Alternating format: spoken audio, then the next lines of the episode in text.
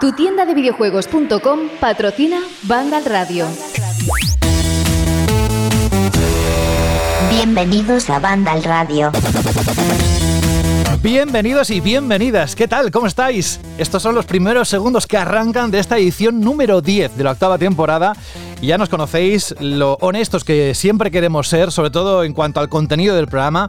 Hoy, de verdad, esperamos que esta edición sea de 10, de altura.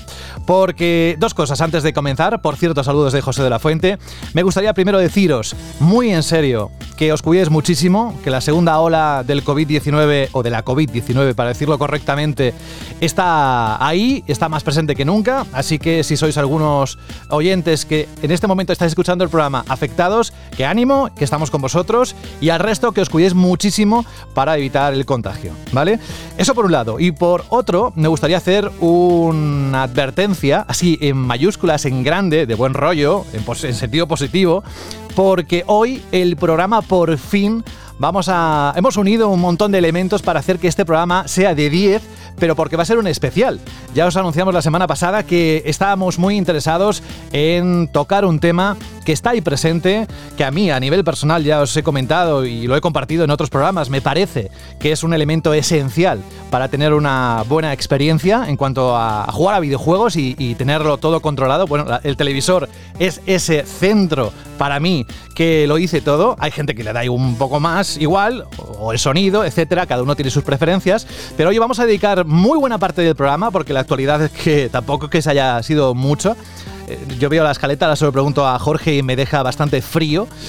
Y con respecto a otros programas, me refiero, eh, que sabéis que la que manda es la actualidad y aparte del especial televisores que hoy vamos a tocar, vamos a hablar de términos mm, que están en el glosario eh, de la mente de mucha gente cuando piensa en televisores, que es el HDR, que se oye bastante, o incluso porque la tecnología está que llevan las consolas nuevas, tanto la Series X o S como la PlayStation 5, eh, incluye términos que quizás no estamos demasiado familiarizados con ellos. ¿Qué es un 2.1? ¿Un HDMI? ¿Qué significa? ¿Qué va a cambiar?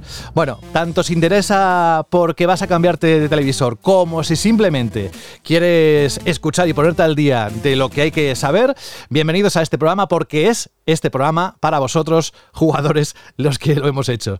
Bueno, vamos a saludar primero a Jorge Cano. Hola, Jorge. Hola, buenas. Oye, la semana de actualidad flojita, ¿no? Sí, muy flojita. La semana está de calma, de antes de la tempestad, que serán las nuevas consolas, que ya va quedando menos, ya quedan un par de semanas. Y sí, sí, no hay, no hay prácticamente nada importante y es un poco extraño, ¿no? Porque estamos ahí en medio no relajados, pero sí que es cierto que que con un nivel de trabajo muy normalito y cuando sabes que en cuestión de muy poco, de unos días, vamos a estar completamente desbordados con las dos consolas, con todos los juegos que salen, con hacer análisis, gameplays y vamos a subirnos por las redes y da un poco rabia ¿no? que no se distribuyan mejor las cosas y que justo esta semana estemos aquí tan tranquilos y yo pensando en eso, en, la paliza de trabajo que va a ser en las, las, próximas semanas y todo muy muy muy concentrado, va a ser prácticamente un mes de locura a partir yo creo que ya de, de la semana que viene más o menos. Y qué emoción, ¿eh? también ese momento histórico que siempre hemos dicho ahí Jorge en, en, a la hora de que se lance una nueva generación de consolas. Es que la última vez fue, digamos, a ver, la de 2013, luego si quieres añadir las versiones, etcétera, pero que no ocurre todos los años y estamos en él a falta de escasas semanas, con lo cual estamos deseando tener ese, ese terremoto ¿no? de, noticias, de sensaciones, de impresiones y precisamente aquí Vandal Radio es, el lugar adecuado y si no los foros de, de Vandal para poder compartir, preguntar, etcétera. Para ti, Jorge, ha sido una respuesta rápida que de una escala de 0 a 10, ¿cuán de importante es el televisor dentro del set? De la experiencia de jugar a videojuegos? Hombre, es importantísimo. Eh, si tienes eh, una consola potentísima, pero luego tienes una tele que no le saca partido en cuanto a la calidad de imagen, los colores, la respuesta y demás, pues es un poco, ¿no? Es un quiero y no puedo. Al fin y al cabo, una buena consola tiene que llevar consigo una buena tele. Hmm. Esto ya cada uno, pues, eh, más o menos sibarita, más o menos exigente. Por aquí ya sabéis que son muy exigentes y que nos gusta ver las cosas lo mejor posible. Así que, bueno, para mí, evidentemente, es importantísimo una, una buena tele. Para, hacer una, para no hacer una intro demasiado larga en cuanto a presentaciones, voy a preguntaros a cada uno de los que estáis conectados ahora mismo esta misma pregunta. Alberto González, muy buenas, bienvenido. Hola, José, ¿qué tal? La verdad es que tenemos un programa por delante. Eh, en cuanto a la puntuación que debería, para mí yo creo que sería vital, porque tú bien sabes que aparte de jugar me encanta el cine y siempre tienes que buscar el mejor dispositivo o el dispositivo que mejor se amolde a esa afición o a, esa, a ese hobby que tienes, en este caso también profesión, porque nos dedicamos al mundo del videojuego, que se ajuste a las exigencias que realmente quieres. Y yo creo que un televisor es importantísimo, y más ahora que ya que hemos vivido el boom del 4K, ¿no? Con PS4 Pro y One X y todas las consolas que ya son compatibles con estas resoluciones. Ahora vamos a ir un paso más allá y es importante, ¿no? Tener un, buen televisor para ello o un buen proyector. Hay quien te dirá, Alberto, que lo de 4K, que mira, le importa bien poco, pero bueno, que eh, hay de todo, ¿eh? Dentro de nuestros oyentes estoy convencido. Luego además nos darás algún tipo de input por los comentarios que nos han dejado al respecto a esto, ¿no? Al programa especial sobre televisores que íbamos a hacer. Y hay gente que dice que 4K, bueno, que le da igual y otros que no, que además están pensando precisamente ahora, que llevan tiempo incluso hasta soñando en cambiar de televisor, pues eh, hacerlo en el momento adecuado, ¿no? Que parece ser que es con la nueva generación. Eh, Alfonso Rivas, muy buenas, caballero. Muy buenas, ¿qué tal? Es un placer siempre tenerte. Alfonso, te echábamos de menos.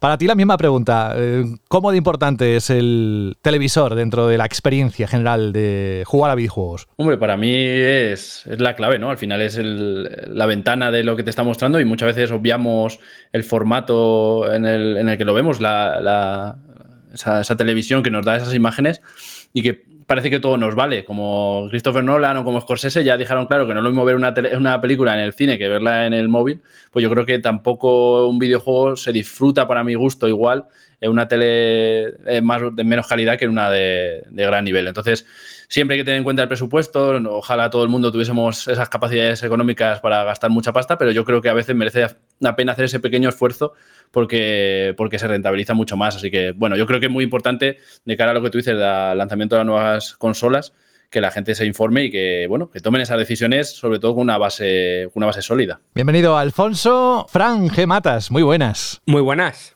Oye, a ti un televisor, por lo menos que tiene que tener el certificado IP68, ¿no? Mínimo. Eh, sí, sí, claro, totalmente eso, esa cosa. no, lo digo, lo digo por si se te cae la cerveza encima, por lo menos para que, que esté protegido. bueno, ¿cómo estás? ¿Todo Normalmente suelo ser muy cuidadoso de todas las, o sea, la botella de agua, la cerveza, lo que sea, de siempre tenerlo muy alejado de dispositivos electrónicos porque me da un miedo, o sea, nunca me ha pasado, pero me da un miedo increíble cualquier cosa que, pueda pasar en, de ese tipo. ¿Y a ti, Fran, la tele o el televisor, qué tal? Mm, ¿Bien? ¿Es un elemento imprescindible? ¿En tu escala dónde está? El televisor en sí, el, diría que en una escala del 1 al 10, para mí sería un siete y medio, 8, porque lo que me parece más importante que la calidad del televisor en sí, lo que sí me parece un 10 de importante es la calibración del televisor. Es decir, que la imagen se muestre lo más similar posible a la intención del, del diseñador. Creo que mucha gente se gasta 2.000 euros en un televisor y deja todo eso de lado. Buena reflexión. Oye, pues eh, bienvenidos todos, pero mm, os dijimos la semana pasada que íbamos a aprovechar este extra de tiempo, porque teníamos previsto el capítulo hace unos días, pero dijimos, espérate, vamos a hacerlo de otra manera, vamos a añadir más elementos a esta paella para que nos quede una paella de esas buenas, buenas. Y dirá, ¿por qué es valenciano este? No, pero se me, se me ha ocurrido y ya está, ¿no? Me refiero a que a pesar de que dentro de Vandal, de la redacción, y ellos me dirán que no, ¿dónde vas, tío? Has exagerado. Hay expertos, no sé si llamarles expertos, pero gente muy apasionada por el tema audiovisual, que como puede ser un Alfonso, Alberto. Yo, yo creo que incluso diría que todos tenemos esa, esa pasión, ¿no? Por, por conseguir esa mejor calidad, etcétera. Pero hemos querido invitar a una persona que ya tenemos conectada, que se llama Javier Suárez. Muy buenas, Javier, ¿cómo estás? Muy buenas tardes, ¿qué tal? Javier es el fundador, redactor y hard tester, porque se mete unos test de órdago, o sea, hace muchos, no sé cuántos llevará, se lo preguntamos, dentro de la página avpasión.com. Es una página que yo ya desde hace meses eh, tengo como referencia, sobre todo en algún punto en el que me quiero comprar una barra de sonido, quiero ver esta tele que ha salido al mercado, qué tal es, etcétera. Y ahí descubrí a Javier, que es más conocido por el alias de Tocinillo. Y a pesar de que eso es así, porque te conocen así, ¿no? Dentro del foro y, te hacen cuestiones directamente apelando, ¿no? A Tocinillo, ¿verdad, Javier? Sí, sí, tengo algunos correos incluso de señor Tocinillo, ya con el nombre y todo. Oye, Javier, sí, yo lo explicaba así muy brevemente, pero si tuvieras que explicar qué es avpasión.com, ya que te toca tan de cerca, ¿qué nos dirías? ¿Qué nos contarías? sería como una cueva de frikis de, de televisores, sería una buena descripción, creo yo. Y a nivel personal, pues bueno, es un, es un proyecto que, que, no es solo trabajo, sino también es algo que me encanta y, intento transmitir siempre que hago análisis o, escribo un artículo lo que sea. Eh, subes unos cuantos vídeos a, a, YouTube con teles, es decir, hay una en la que comparas varias, tienes varias en, casa. Yo te preguntaba hoy en el previo, oye, pero ¿cómo lo haces para tener tantas teles al mismo tiempo? El, tránsito de, de, de transportistas que, que te traen la tele, que te la recogen. ¿Tienes más o menos contabilizados cuántos test de teles has podido hacer en estos últimos años? Pues así contado no, pero yo creo que unos 20 análisis de teles más o menos andará por ahí. Si tuvieras que resumirnos ahora mismo el momento en el que estamos, dirías que evidentemente cada año que pasa la tecnología cambia, pero estamos en un muy buen momento en cuanto a calidad-precio de televisores. Sí, yo creo que el año pasado y este son de los mejores que ha habido en, los últimos 10 o 12 años de, para cambiar de televisor, la verdad. Si alguien le quiere ver, de verdad, eh, avpasión.com, ahí está, le veréis como tocinillo y además que me encanta cómo lo presenta, eh, vosotros mismos, a partir de aquí. Nosotros te vamos a llamar Javier para que sea más coloquial, al menos por nuestro lado. Javier, hoy vamos a hablar de los mejores televisores eh, para videojuegos, eh, OLED, LED, por una cantidad, yo qué sé, más de 500 euros, menos de 500, más de 1000, etc. Hablaremos de muchas cosas, cuáles son los que tienen la mejor calidad-precio, pero si en este momento alguien se sintiera perdido entre tanto término, ¿Verdad que es normal? Porque las televisiones parece, bueno, en otros dispositivos electrónicos también pasa, pero tienen como un lenguaje propio que tienes que medio entender para saber hacer o tener una lección más o menos adecuada. Sí, sí, sin duda. Con la, con la llegada del 4K HDR sobre todo, es cuando ha empezado a, a cambiar, meter tecnologías por un tubo, un montón de... Hasta me pierdo yo a veces con, la, con el cambio de tecnología que hay y es un poco difícil de entenderlo todo y bastante fácil de perderse, así que es totalmente normal. Bueno, pues vamos a directamente a lo que es una mesa redonda, una mesa de debate normal, como muchas veces hemos tenido, pero centrada en televisores, porque hay mucho que comentar, aparecerán términos de un glosario que el propio Javier ha preparado para poder entender y haceros un poco más fácil el entendimiento, más a nivel incluso pedagógico, de lo que significan algunos eh, términos, siglas que, estamos acostumbrados a escuchar y, leer en, por ejemplo, la página web de Vandal o en la misma vpasión.com. Y a partir de aquí me gustaría que Alberto empezara a cortar el bacalao al respecto de cómo podemos empezar a enfocar el, el elegir el mejor televisor o uno que se adapte al oyente que en este momento nos está escuchando y pretende entender un poco más de lo que hasta ahora lo ha hecho o saber todo sobre los televisores. Exacto, tú imagínate que estás en, un centro comercial o te metes en un portal de, televisores y quieres de electrónica y quieres comprarte un nuevo televisor para tu nueva consola, ¿no? Y empiezas a ver que es 4K, que es UHD, que te das cuenta que cada marca usa su propia terminología en referencia al HDR, que cada una tiene su propio procesador. Entonces yo quisiera preguntarle a Javier que nos ayudase a identificar pues, las cuatro o cinco grandes claves en términos concretos de tecnología, como puede ser el 4K, qué resolución es el 4K, para qué sirve el 4K, qué es el 4K en, comparación al, al Full HD, que es lo que estábamos acostumbrados antes, qué es el HDR o para qué sirven los hercios. Así que, Javier, por favor, darnos unas pequeñas pistas para intentar enmarcar qué es el gran salto del 4K y qué, tecnologías conlleva consigo mismo. Eh, ¿Te refieres más a cine o a videojuegos, un poco en general? En general, lo que sería un televisor 4K, ¿qué, qué, tecnología suele ir asociada ¿no? al formato, a los nuevos televisores que hay? Y sobre todo que especifiques un poco qué significado puede llegar a tener o qué revolución puede llegar a ser ya no solo la resolución, sino un buen HDR en un videojuego o en, un televisor, ¿no? en, una película incluso. Sí, pues el, eh, bueno, el 4K se basa en, tres o cuatro patas. La primera sería la resolución, como decías tú, resolución de, que cuadriplica la, la 1080p, son 3840 por 2160. Luego está el tema del HDR, que particularmente le doy bastante más importancia que a la resolución. Es, eh, es, es, difícil explicarlo de forma sencilla, pero hasta ahora, hasta la llegada de las 4K, los televisores tenían un rango dinámico normal, limitado, donde veíamos toda la escena de la película al mismo brillo, por así decirlo. Y con la llegada del 4K, lo que pretenden es eh, emular un poco más la realidad. Entonces tenemos una imagen donde, por ejemplo, hay una cueva que tú puedes ver la oscura y de repente aparece una estrella fugaz y la ves a 10 veces más de brillo de lo normal. Entonces emula un poco más el rango dinámico que tenemos eh, en la realidad. Y luego estaría el color. El color eh, va encuadrado dentro de un triángulo que se conoce como triángulo CIE y hasta, hasta la llegada del 4K era bastante limitado. Entonces los transfers que se hacían desde el cine se, se comprimía muchísimo el color. Con la llegada del 4K ese triángulo se expande un montón y los colores son bastante más ricos. Entonces, si lo juntas con el HDR, con la resolución, el salto es bastante grande, pero siempre y cuando la fuente, lo que estemos reproduciendo, sea de la misma calidad. Porque un error muy común es poner un televisor 4K de 2.500 euros y ponerse la, la TDT. Entonces no, no, se va, no se va a mejorar Javier, demasiado. Y an antes de que nos enfrasquemos a, a, recomendar cosas concretas o hablar de terminología, eh, quisiera también que hicieras hincapié en la importancia, como bien dices, de la profundidad del color. Porque hay paneles que son de 8 bits, eh, 8 bits extendido, 10 bits, 12 bits incluso. Sí, cierto, sí. y, y, quiero que, que expliques y, y que relates un poco, sin, sin, meternos en terminología concreta y, en tecnologías muy complejas, porque realmente es un tema muy apasionante y bastante profundo, ¿qué, ¿qué, importancia tiene esto en una película, en una serie o en un videojuego? Que de hecho ahora con las nuevas consolas vamos a ver muchísima más profundidad de colores, ¿no? Sí, exacto. He comentado tres patas, me falta la cuarta, que sería la profundidad de color, los bits. Eh, no confundir con nits, con n. Y los bits lo que vienen a indicarnos es para explicarlo de forma sencilla, la transición de un color a otro. Entonces, un ejemplo que suelo, suelo poner siempre es en los videojuegos, sobre todo. Si miras al cielo con, con, un personaje, se suele ver como una especie de bandas de color, porque la transición de un color a otro no es muy, tiene muy poca profundidad.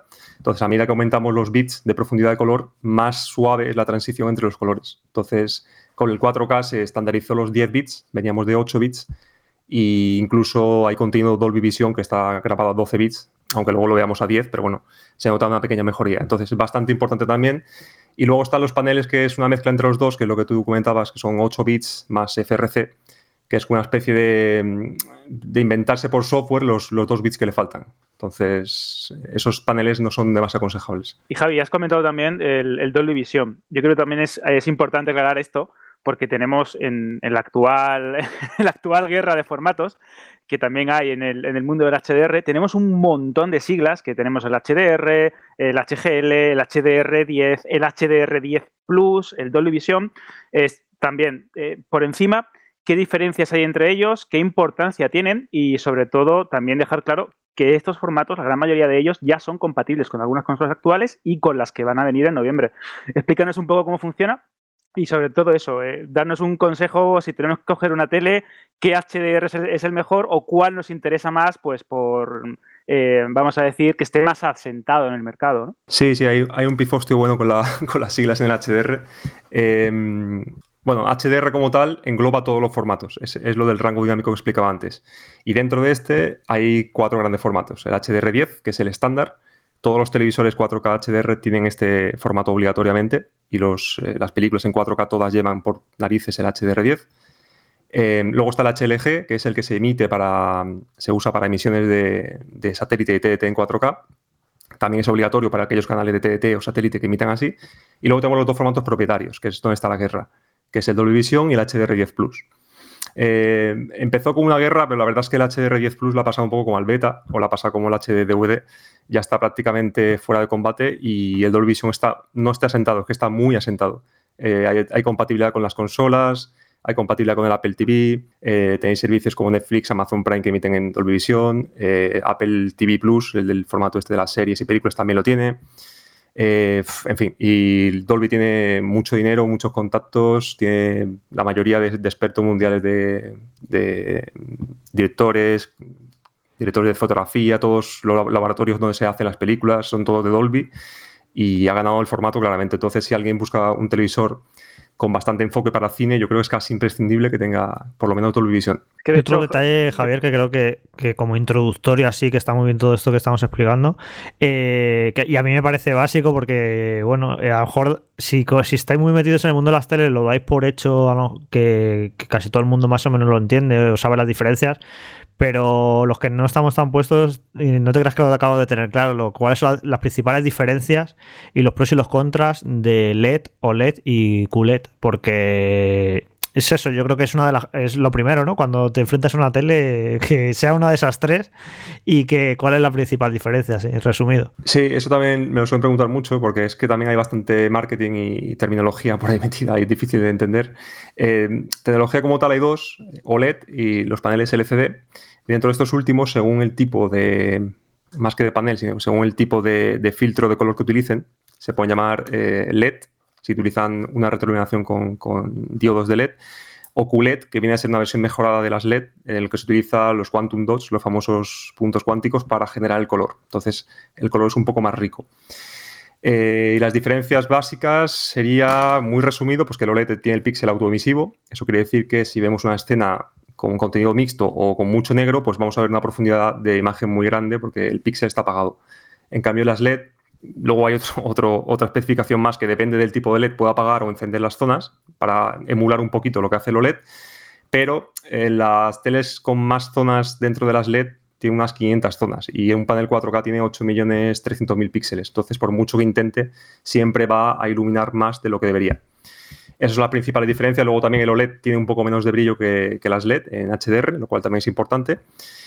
Y bueno, luego para el tema de videojuegos también está el tema de los quemados, que, también a bastante gente le asusta. Si se juega muchas horas se puede producir un quemado o no, depende del tipo de, de, settings que tengas en la tele, puede ser más, lo puedes grabar o no. En fin, que es un poco, un poco complicado, pero bueno, más o menos creo que las, las diferencias son esas, sobre todo el tema de la iluminación. Los OLED se iluminan a nivel de píxel de forma individual, con lo cual pueden encender y apagar un solo píxel de los 8.300.000 y un panel LED no. Lo máximo que pueda apagar o encender es una zona entera que controla cientos de miles de píxeles. Entonces, ahí siempre vamos a ver un poquito de, Exacto, eso, es el, famoso local dimming, ¿no? Y estas terminologías que te van, contando, ¿no? Según, según qué marcas tienen una terminología y un nombre propio. Yo te quería preguntar también otra cosa, Javier, que creo que también es vital para el, para el, tema de los videojuegos, es el input lag o la latencia. Es decir, ¿qué es un milisegundo? ¿Por qué es importante que esta cifra sea especialmente baja si vamos a dedicarnos a jugar a videojuegos? y sobre todo que nos des algún consejo con el tema de los modos juego, ¿no? Porque cada televisor tiene uno y creo que es importante también hacer especial énfasis en esto porque este tipo de modos ¿no? nos ayuda a quitar todos los procesos extraños que hace un televisor, que son muchos o son pequeños ordenadores, para que la experiencia de juego sea más real y sobre todo más rápida. Explícanos un poco por encima cómo, cómo va esto. Exactamente, el, input lag casi con, las nuevas tecnologías de VRR y demás, que supongo que hablaremos después, es, es, el valor más importante para el que busque un televisor o monitor para, jugar. Es básicamente el tiempo que pasa entre que un jugador pulsa un botón del mando y el personaje del, juego reacciona. Entonces, a mayor tiempo, lógicamente hay más retraso y por lo tanto peores. Entonces hay que buscar siempre televisores que tengan un input lag muy bajo para que la respuesta sea casi instantánea. Ahí ya los monitores ganan todavía la batalla, pero las teles están acercándose ya a niveles que son casi, casi monitores. Y respecto al modo juego, sí, la, mayoría de, televisores mm, llaman el modo juego de una forma distinta y puedes activar o desactivar ciertas opciones, pero todas se basan en lo mismo, en desactivar todo el procesado de imagen para que la imagen sea lo más limpia posible desde la consola hasta la pantalla y desde el mando del jugador hasta, hasta la reacción del personaje, para reducir siempre ese, tiempo de respuesta. Y luego ya depende del, de la gama y de la marca que compremos tendrá más o menos input lag, lo cual es casi vital para, elegir bien un televisor para jugar. Eso es muy importante. En tus test siempre dices que la has calibrado, la televisión, incluso evidentemente cuando haces comparativas, pero una vez que sacas el televisor de la caja, ¿recomendáis siempre, los expertos, el quitarle todo lo que tiene de motion, no sé qué, lo, esto, lo otro? Precisamente por, lo que decías, ¿no? Para ganar el tiempo de respuesta y, sobre todo fidelidad de color, ¿no? Entiendo. Sí, sí, de hecho este 2020 hay una alianza de varios fabricantes con, laboratorios de coloristas y de directores de cine y han sacado el famoso Filmmaker, que es un modo de imagen que el usuario pulsa en el mando y ya hace todo lo que eh, en los vídeos explico yo que hay que hacer, que es desactivar todos los contraste dinámico, color dinámico, etcétera, para, sobre todo para ver lo más parecido posible la película o la serie que estemos viendo a cómo la concibió el director, porque lo que quieren es lograr una transmisión casi directa desde el director hasta, hasta la pantalla del usuario. Javier, ahora estamos también acostumbrados a escuchar cada vez más la intervención de inteligencia artificial en los televisores. ¿Es más algo de marketing o tiene una incidencia profunda real en lo que es la calidad del contenido que ves en pantalla, cómo se actualiza el género, etcétera? ¿Qué hay detrás de eso? Pues la verdad es que de momento, hasta fecha de hoy, es más marketing que, tecnología. Se supone que se basa en una base de datos en la nube, donde el procesador va aprendiendo con el tiempo a identificar lo que es, por ejemplo, un árbol, lo que es una persona, lo que es un coche, para poder escalarlo y procesarlo mejor pero de momento no sé si es porque llevan poco tiempo, porque es más marketing que otra cosa, pero no, no hace entrenada y muy, muy poquito. Y que eso es bastante curioso, Javier, porque eh, Hisense, LG, Sony han enfocado mucho su, su marketing en, alrededor de esto, diciéndote que pueden escalar el contenido SD o HD a 4K. Y es verdad que, mira, pues comparado hace dos, tres años, hay una cierta mejora pero tampoco muchas veces te, autoengañas, ¿no? Pones el televisor y dices, activar inteligencia artificial o te lo rescala automáticamente, no tienes que preocuparte de nada y, como que te sugestionas y dices, se ve mejor y a lo mejor la diferencia es mínima, un poco de realce de contornos, un poco de detalle y, para de contar. Pero te quiero hacer una pregunta, Javier, que creo que es muy importante, eh, ya que estamos hablando de, nuevas tecnologías, de formatos, de estándar y de un glosario ¿no? de, cosas importantes a la hora de escoger un televisor o, saber sobre el tema, y es el tema de los protocolos HDMI y los estándares HDMI. Porque empezamos con el HDMI, que era una interfaz multimedia pues que de consenso, digital, muy cómoda, datos de vídeo y audio en la misma entrada, todo perfecto, del mismo cableado pero ya empezamos a ver que en, a principios de los 2000 empezábamos con las versiones 1.2, 1.4, ampliaban el rango, la resolución y ahora ya vamos por el 2.0 y el 2.1, incluso el 2.2.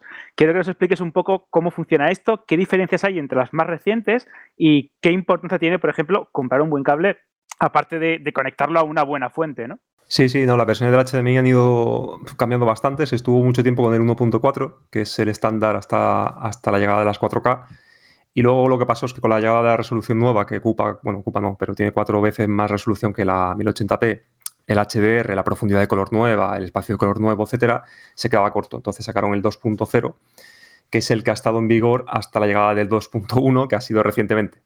Entonces, la diferencia principal es el ancho de banda que cabe por el cable. En el 2.0 son 18 gigabits por segundo y en el 2.1 son 48 gigabits por segundo. Es un salto más grande que el del 1.4 al 2. Y eso en, términos de, sobre todo de consolas y PC para, jugadores es bastante importante porque habilita, aparte de resoluciones 8K, que no creo que se muevan ni con consolas ni con PC ni nada, pero habilita el tema de los 4K a 120 Hz. Y aunque no es obligatorio, la mayor parte va, va ligado al 2.1 es el tema del, del VRR, G-Sync y FreeSync, que casi todos los que lo soportan van con el HDMI 2.1.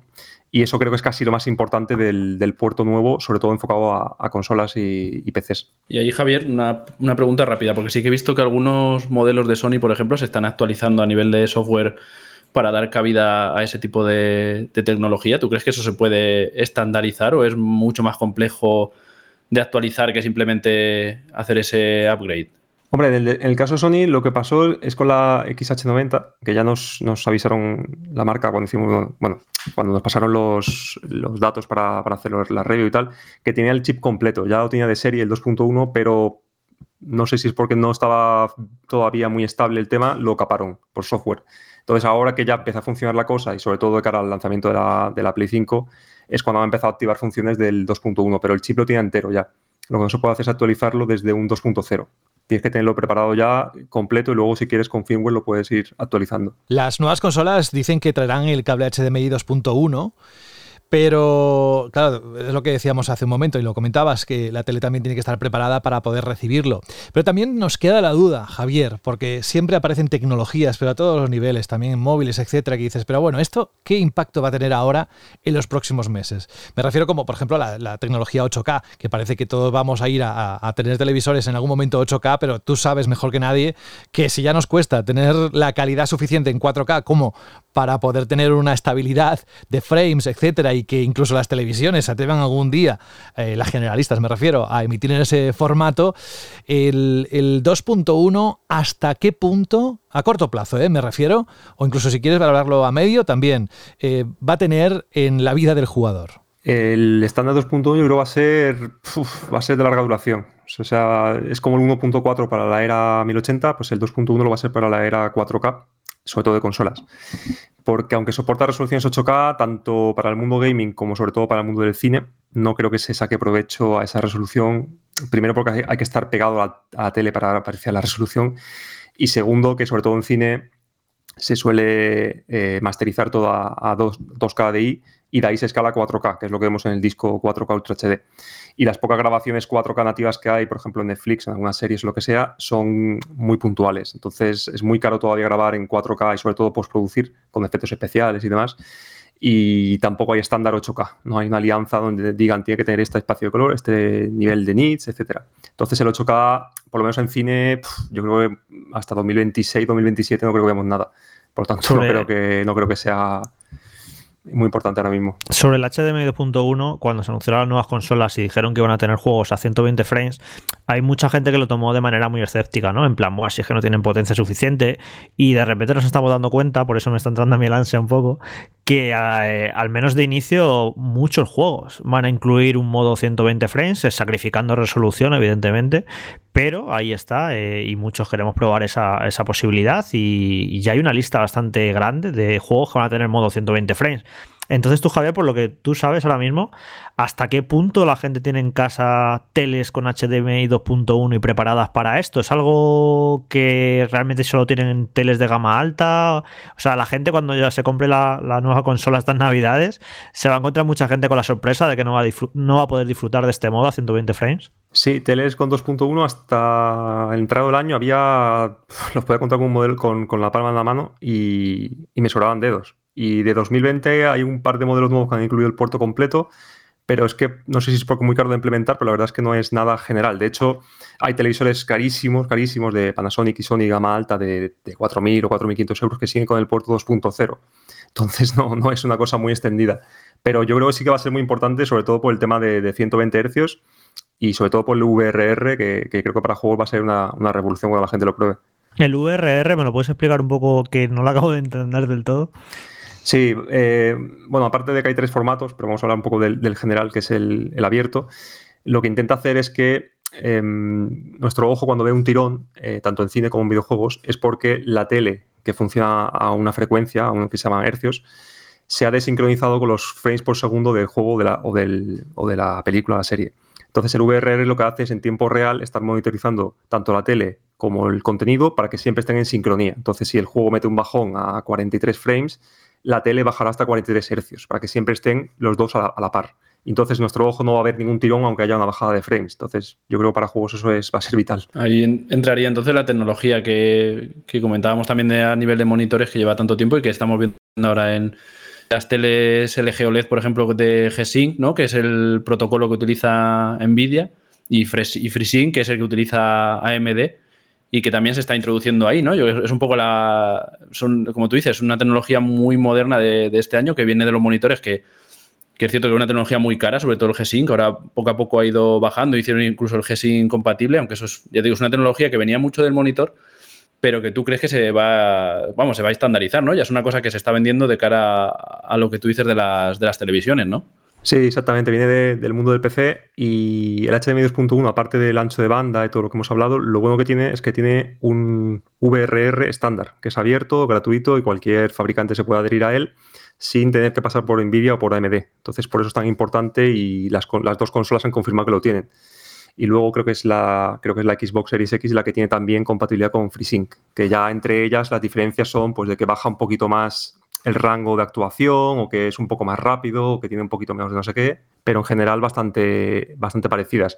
Y el VRR, al ser abierto, como digo, pues los fabricantes de televisores lo tienen muy fácil para, para implementar. Y ahí por, por tranquilizar un poco a, a, la gente que, como, como tú dices, claro, son el tema del HDMI 2.1 es una cosa que prácticamente eh, pues eso ha surgido en 2020, o sea, está estandarizando en televisores en 2020, pero por lo que yo tengo entendido, y ahí me puedes corregir, eh, sí que el HDMI 2.0 permite 1080, 120 FPS, que es cierto que no es resolución 4K, por lo que tú decías del ancho de, imagen o de que te puede dar. Pero bueno, esa experiencia, aunque sea bajando la, resolución, que estamos viendo también que, por ejemplo, títulos como Devil May Cry 5 eh, ofrece ese modo a 120 fotogramas, pero bajando la resolución, lógicamente, porque no están preparados todavía para eso, no se ha optimizado tanto para eso.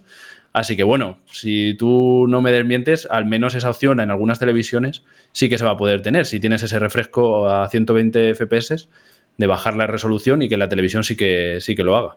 Sí, sí, hay varios, varios fabricantes que lo tienen que implementar a través de un protocolo que se llama EDIT, pero en principio el ancho de banda del 2.0 sí que lo permite, 1080p a, 120 Hz. Entonces ya depende un poco del fabricante que haya implementado ese modo en la tele para que tú lo puedas luego poner con, con las consolas. Pero sí, sí, sí, no hay ningún problema. Javier, yo te voy a hacer ya, te voy a pillar, te voy a rinconar, porque nuestros oyentes a través de iBox nos han hecho una y de correo electrónico nos han hecho unas preguntas muy concretas y me gustaría, pues eso, darles voz y que las respondieras con tu infinita sabiduría tecnológica. Encantado, encantado. Voy a comenzar con el comentario de Juli1985 que nos dejaba un comentario en iBox que decía la Sony XH9505 de 49 pulgadas me parece un pepino de televisión, pero está algo cara. Y la verdad creo que voy a esperarme al Black Friday, a ver si sale alguna oferta o eh, me puedo lanzar, esto me encanta, puedo convencer a mi mujer, ¿sabes? Dice, no quiero una televisión de, de más de 50, pero no me entra, porque no me entra en el mueble. Y me gustaría una Sony,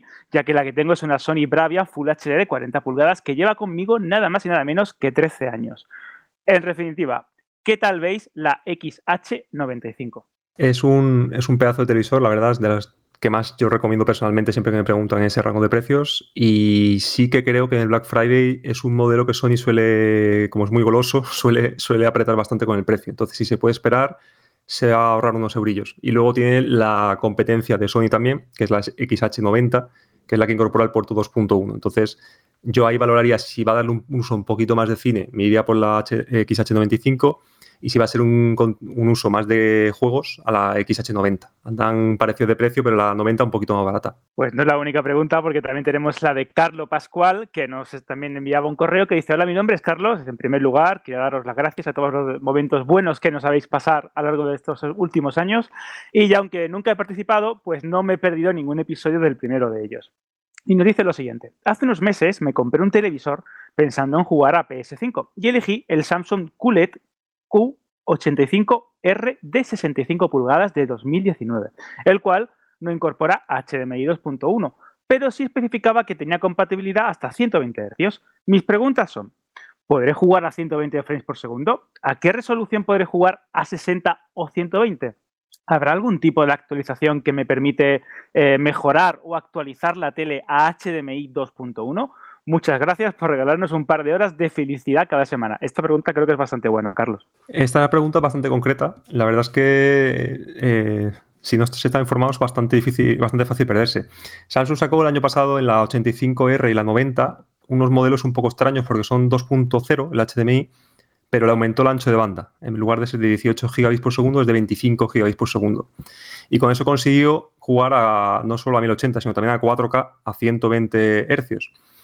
El truco está en que en lugar de hacerlo a 10 bits, que es el estándar del 4K HDR, lo hace a 8 bits. Entonces comprime un poco más el color y seguramente vea un poquito más de banding. Pero, como digo, ha tenido suerte porque va a poder jugar a 4K a 120 Hz y además, si no recuerdo mal, esto no estoy 100% seguro, pero estoy casi seguro que también es compatible con VRR y con FreeSync. Así que la verdad es que no hace falta actualizarlo porque ya va a poder disfrutar prácticamente completo de las consolas nuevas. Aquí una pregunta genérica que creo que no sé si la hizo durante o antes del programa, Jorge, que decía, a ver, ¿por qué todo el mundo está obsesionado con el OLED? Si hay otras alternativas bastante buenas. Y ahí entramos un poco en la pregunta que quiero hacerte. Es, OLED trae una serie de beneficios, unos negros más puros. Para jugar, ¿cuál crees que, luego entraremos en ranking y esas cosas, pero en general, ¿cuál crees que es la tecnología que mejor se adapta? Y luego te hago una pregunta con respecto a las nuevas consolas. Para jugar, eh, es que aquí yo diferenciaría a un jugador casual o, medio, que sí que le recomendaría un televisor OLED, sin duda, y un jugador que esté 8 o 9 horas al día, o por ahí. Ese tipo de perfil yo no le recomendaría un OLED por muy bien que se vea, porque seguramente acabará con un quemado. Y yo soy de los que opina que no se quema fácilmente un televisor OLED. Pero también es verdad que darle mucha, mucha tralla todos los días es un poco peligroso. Entonces, depende del perfil de usuario, recomendaría una tecnología u otra.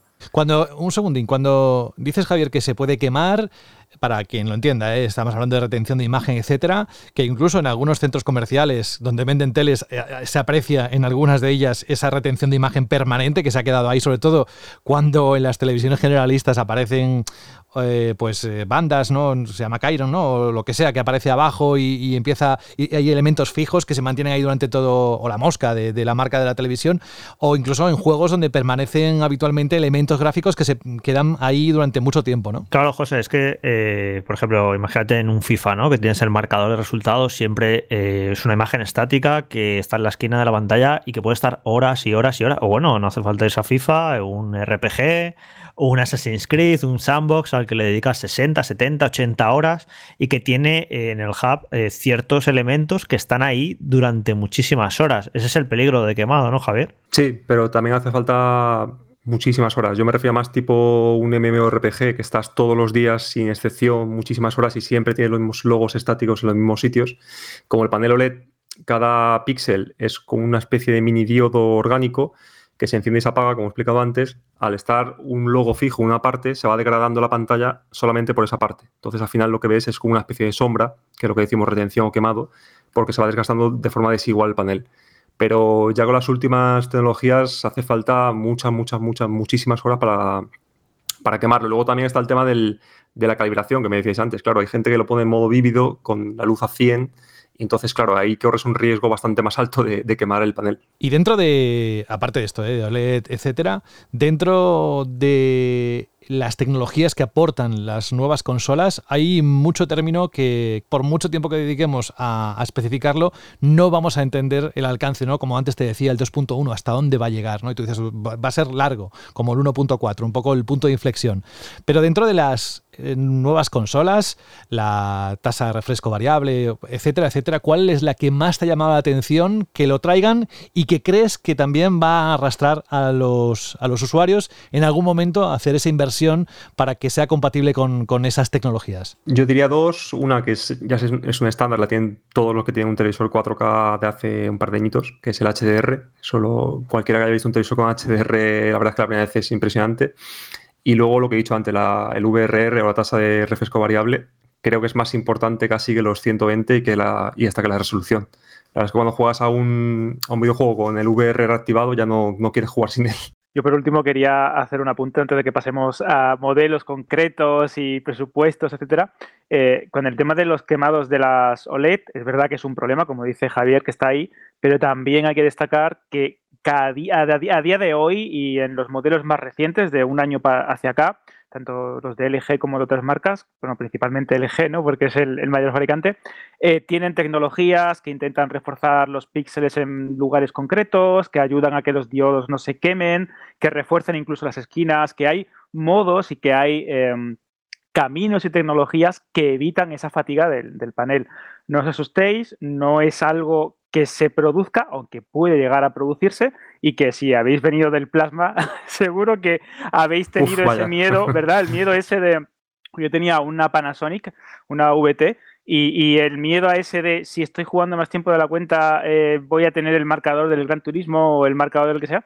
Entonces es verdad que ese miedo está ahí, pero no es lo mismo ni, ni, ni mucho menos, así que no os preocupéis que, las cosas han, avanzado bastante. Incluso yo, Javier, aquí un apunte rápido de una televisión, perdón, de un televisor del 2018 OLED a un televisor del 2020, hay una serie de tecnologías que impiden ¿no? esa retención de imagen y han avanzado. Yo, al menos lo que he visto ¿eh? en tan solo dos años. Sí, sí, eso es, lo que más están poniendo énfasis las marcas para, que, para evitar que luego haya reclamaciones y también que la gente se asuste. Pero el que venga de un plasma, un OLED, yo siempre pongo el mismo ejemplo, viene a ser como unas 10 veces más resistente que un plasma y ya los plasmas, si los cuidabas un poquito, no era tan fácil de quemar. Por lo tanto, hacer una quemadura en un OLED es extremadamente difícil o tienes que tener un uso tan radical en el día a día que el que te haya recomendado un OLED para esos usos ha equivocado. Porque es muy, muy, muy complicado y con las eh, nuevas tecnologías que van añadiendo, tienen, por ejemplo, uno que mueve una, línea de píxeles a un lado y a otro, tiene otra que parchea solamente los logos, donde baja un poquito la intensidad.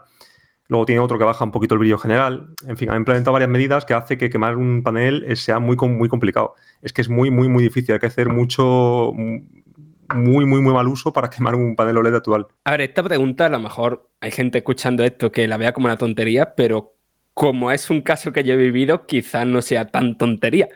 Es el tema de la tecnología antirreflectante de la pantalla. O sea, yo hace dos televisores tuve que, mirar bien este tema porque vivía en un sitio que, donde había bastante iluminación y con las pantallas que tenía en ese momento tenía problemas de reflejos bastante graves. Incluso con el televisor que tengo ahora, con el HDR, tengo que bajar la persiana del todo, apagar la luz y tal para que se vea correctamente. Este tipo de tecnología, eso, para poder ver el televisor bien sin importar más o menos la luz y tal, ha ido mejorando con, con los años. ¿Y qué tipo de nomenclatura tiene que mirar la gente para saber si una tele tiene buena tecnología antirreflectante o no? Ahí, lamentablemente, creo que viene más con, con la limitación del propio OLED por ejemplo, que son casi espejos. O sea, los OLED no reflejan tanto como el plasma, pero casi. Son muy, muy reflectantes. Y a mí también me ha pasado que a veces por la mañana, con la ventana abierta, no veo un pimiento porque se refleja muchísimo. Y no tiene un nombre especial. Yo creo que digo, es más por las OLED, como están fabricadas y el tipo de componentes que utilizan, son mucho más reflectantes y no lo pueden cambiar. En cambio, las LED, dentro de los varios modelos que hay, los mejores con mucha diferencia en el tema de reflejos son la, Samsung gama alta, las 80 y sobre todo las 90, que tiene lo que ellos llaman como una especie de agujero negro. O sea, tú puedes poner un foco encendido mirando a la pantalla y la pantalla la ves negra, no la ves reflectante. Es una auténtica maravilla. Y luego hay otras televisores LED que también reflejan menos que las OLED, pero no tan, no tan bien como las Samsung. Eso ya depende un poco del fabricante. Pero en general, las OLED reflejan muchísimo más que las LED y dentro de las LED, las Samsung gama alta reflejan mucho menos que el resto para que se haga una idea la gente. Aquí dos preguntas, Javier. Una relacionada con las televisores curvos, ¿te acuerdas, no? Que estaban tan de moda y ahora es muy difícil encontrar un televisor que tenga ese formato. Y bueno, empezamos por ese. Y luego te quiero preguntar, por si quieres eh, hilarlo, ¿cuántos fabricantes de paneles existen en el mundo? Porque parece que hay 50.000 marcas. Además, si pasas de una región a otra, no es lo mismo en Europa que en Estados Unidos, etcétera. Lo comentábamos ahora en línea interna. Pero realmente, ¿cuántos fabricantes hay? No hay tantos, ¿verdad? De fabricantes de paneles de OLED solo hay uno, que es LG, o sea que hay muy poquitos. Y de, del LCD sí que hay bastantes más, pero pueden ser, así a ojo, pueden ser 8 o 10 y ya se las venden a las, a, resto, al resto de marcas que las ensamblan, le meten el procesador, etcétera. Es decir, que vemos una Sony también de estas de 48 pulgadas que acaban de salir, que, que, son bastante nuevas de este año 2020, tanto LG como Sony, o vemos una de Philips, etcétera. Todo lo que sea OLED, eso lo fabrica LG. Sí, el panel es el mismo en todo, sí, sí. Vale, y en cuanto a LED u otras tecnologías, Ahí hay bastante más fabricantes, pero últimamente casi toda la, producción se está llevando a China e incluso, por ejemplo, Samsung anunció este año que ya no fabrica más paneles OLED, eh, perdón, paneles LED. Ha cerrado las fábricas que tenía en Corea y en China y lo que va a hacer es comprar paneles LED a otras, a otras marcas. O sea, que al final se está quedando en 5, 6, 7 marcas, sobre todo chinas, que, son los que ya le dan los paneles terminados al resto de, fabricantes. Y yo creo que ahora, no sé si queda alguna pregunta por responder, eh, si no, irán saliendo en los próximos minutos, porque Alfonso, ahora llega un poco el corazón, lo que ha ido preparando Alfonso durante la semana, para, bueno, dejarlo un poco más claro en cuanto a dentro de categorías, por ejemplo, cuál es el mejor televisor para videojuegos, o el mejor OLED, o el mejor LED, o aquellos incluso comprendidos en un rango de precio que ahora veremos. Y ahí un poco me gustaría que intervinieran todos por si sale alguna pregunta adicional que la podamos resolver. Así que, Alfonso, empezamos, si quieres, precisamente por el más lógico. ¿Cuáles son los mejores televisores para videojuegos, no? Sí, yo creo que es un poco lo más interesante y vamos a hacer varios rankings. Va a ser muy, muy picadito, como se dice en, la radio, así que vamos a ir interviniendo todos, sobre todo Javi, que, que nos puede dar algún apunte a nivel de tecnología interna. Pero vamos, si, hablamos de los mejores, lógicamente no vamos a ir a un rango que supera la horquilla de los 1.000 euros y 1.500 euros seguramente. Eh, nos acercamos más al tema de los 2.000, aunque como siempre hay ofertas, hay diferentes tamaños de pulgadas y entonces siempre va a variar. Cada uno ya ahí se puede jugar un poco con, con el presupuesto, pero estamos hablando de esa tecnología que es puntera, que, que ofrece todo eso que estábamos hablando de HDMI, de sincronizaciones pero no voy a incluir ningún televisor que se vaya a los 3.000, 4.000 o 10.000 euros porque no tiene sentido para mí. Mm, ahora me dirá Javi lo que opina, pero bueno, son, un tipo de televisores para un público muy específico y no es necesario, desde mi punto de vista, gastarse más de 2.000 euros si estás atento a alguna buena oferta y dependiendo de las pulgadas para tener un pedazo de televisor a día de hoy. O sea que bueno, más o menos ahí vamos a ir jugando. Insisto que, que siempre va a variar un poco porque cambia mucho el mercado de las televisiones y, bueno, en fin, es, es complejo. Ahí si, si hablamos, eh, ahora os voy a decir la, la, página que yo utilizo para, para consultarlo, además de la, de la, de Javier, que lógicamente es la que tenéis que consultar en castellano. Si queréis en, en inglés, hay una página que se llama rthings.com, ¿vale? Que ahí tienen análisis muy profundo de televisiones y ahí podéis consultar todo, toda esta información con más detalle. Pero vamos, si hablamos de la mejor televisión de gaming, y ahora me dirá Javier qué opina, yo me quedaría con el modelo LG CX de que es OLED. Eh, aquí, como siempre con LG, podemos irnos al GX, al BX, que tiene pequeñas variaciones, pero dentro de lo que cabe, más o menos es el mismo tipo de televisor. Ahora, si tú, Javier, patino en algún momento, tú dímelo, porque tampoco. No, no, totalmente de acuerdo. ¿eh? De momento. Va muy bien, ¿no? De hecho, de hecho Javier, son los, los CX, son los televisores de este 2020, ¿no? Sí, el año pasado era la C9 y este año han hecho pequeños cambios y es la CX. Sí, pero totalmente de acuerdo, ¿eh? me parece el mejor televisor para, para, gaming. Oye, y esto de las 48 pulgadas que yo decía, lo, sé, lo digo porque hay gente que igual no se ha enterado, porque hasta ahora el mínimo, las mínimas pulgadas para OLED eran 55 pulgadas. Pero ahora ya existe otro modelo que es 48 pulgadas. Supongo que, que, era muy caro de producir y por eso no existía, la tecnología no lo permitía o, o qué. Sí, era, era prohibitivamente caro de fabricar hasta que han encontrado una fórmula para hacerlo. Y también querían abarcar un poco los, los jugadores de, de cuarto, ¿no? con una tele más pequeña tipo monitor. Y la verdad es que es un momento bastante inteligente. De hecho, tienen rotura de stock en toda Europa prácticamente y los precios están bastante altos. O sea que hay mucha demanda y poca oferta. Y el COVID ha retrasado posiblemente los años naturales ¿no? de aparición de nuevos modelos. Lo digo porque estos que estamos hablando, los LG CX, realmente, no sé si has tenido la oportunidad de testearlo, pero a partir de mayo, junio, ¿no? Es cuando ha empezado a tener las, las, primeras unidades para que páginas como la vuestra se la puedan testear. Sí, sí, lo ha tirado todo para atrás tres, cuatro meses. Lo normal es que estuviesen en marzo, abril. Y como dices, hasta mayo, junio no, no, había, no había unidades. Y también son cambios tan, tan, tan, tan, pero tan mínimos con respecto al año pasado que yo creo que ya a finales de año pasado, en diciembre, ya tuvieron en cuenta eso y, por, y de ahí esos pequeños cambios, en lugar de ser un cambio un poquito más grande. Pues sí, como, como comentas, al final no hay tantos cambios, pero vamos a repasar un poquito, si queréis, las características de este LG CX, que ha estado de oferta hace poco, yo creo que más o menos por unos 1800 o así te lo, lo puedes conseguir en las 65 pulgadas. Insisto, su precio creo PVP ahora mismo está en 2200 o algo así, pero bueno, con Black Friday y todo eso se puede ajustar. Como dices, también tiene esos 48, es el único que tiene, ni el GX ni el BX llegan 48 pulgadas. 55, 65, que no hemos hablado mucho de, del tema de pulgadas, que para mí se está convirtiendo en el nuevo estándar, igual que el 55 hace unos años creo que era el más habitual. Hoy en día, cuando ves a la gente comprar, cada vez se va más a ese tipo de modelos y yo creo que las marcas también están ajustando un poco el precio. Y luego ya 77, pues bueno, para los que tengan la posibilidad pues, de disfrutar a lo bestia. Este modelo CX eh, incluye toda la tecnología que decíamos antes. Todos los HDMI del monitor son, del, perdón, de la televisión son 2.1. Incluye también, como ya sabéis, en LG, que tiene no solo el Dolby Vision, que es, un certificado que, es de pago, o sea, es como, como todo lo que hace Dolby. También incluye aquí eh, el G-Sync, ¿vale? Sobre todo muy interesante para nuevas tarjetas gráficas de NVIDIA, la serie 3000, que si la encontráis, pues la podréis disfrutar y si no, seguir buscando como yo por las tiendas. Tiene también ese protocolo abierto del VRR para poder jugar, pues, como estábamos hablando antes, a 120 FPS, a 4K, con ese ancho de banda bestial. Y como digo, además del FreeSync, que es otro protocolo abierto.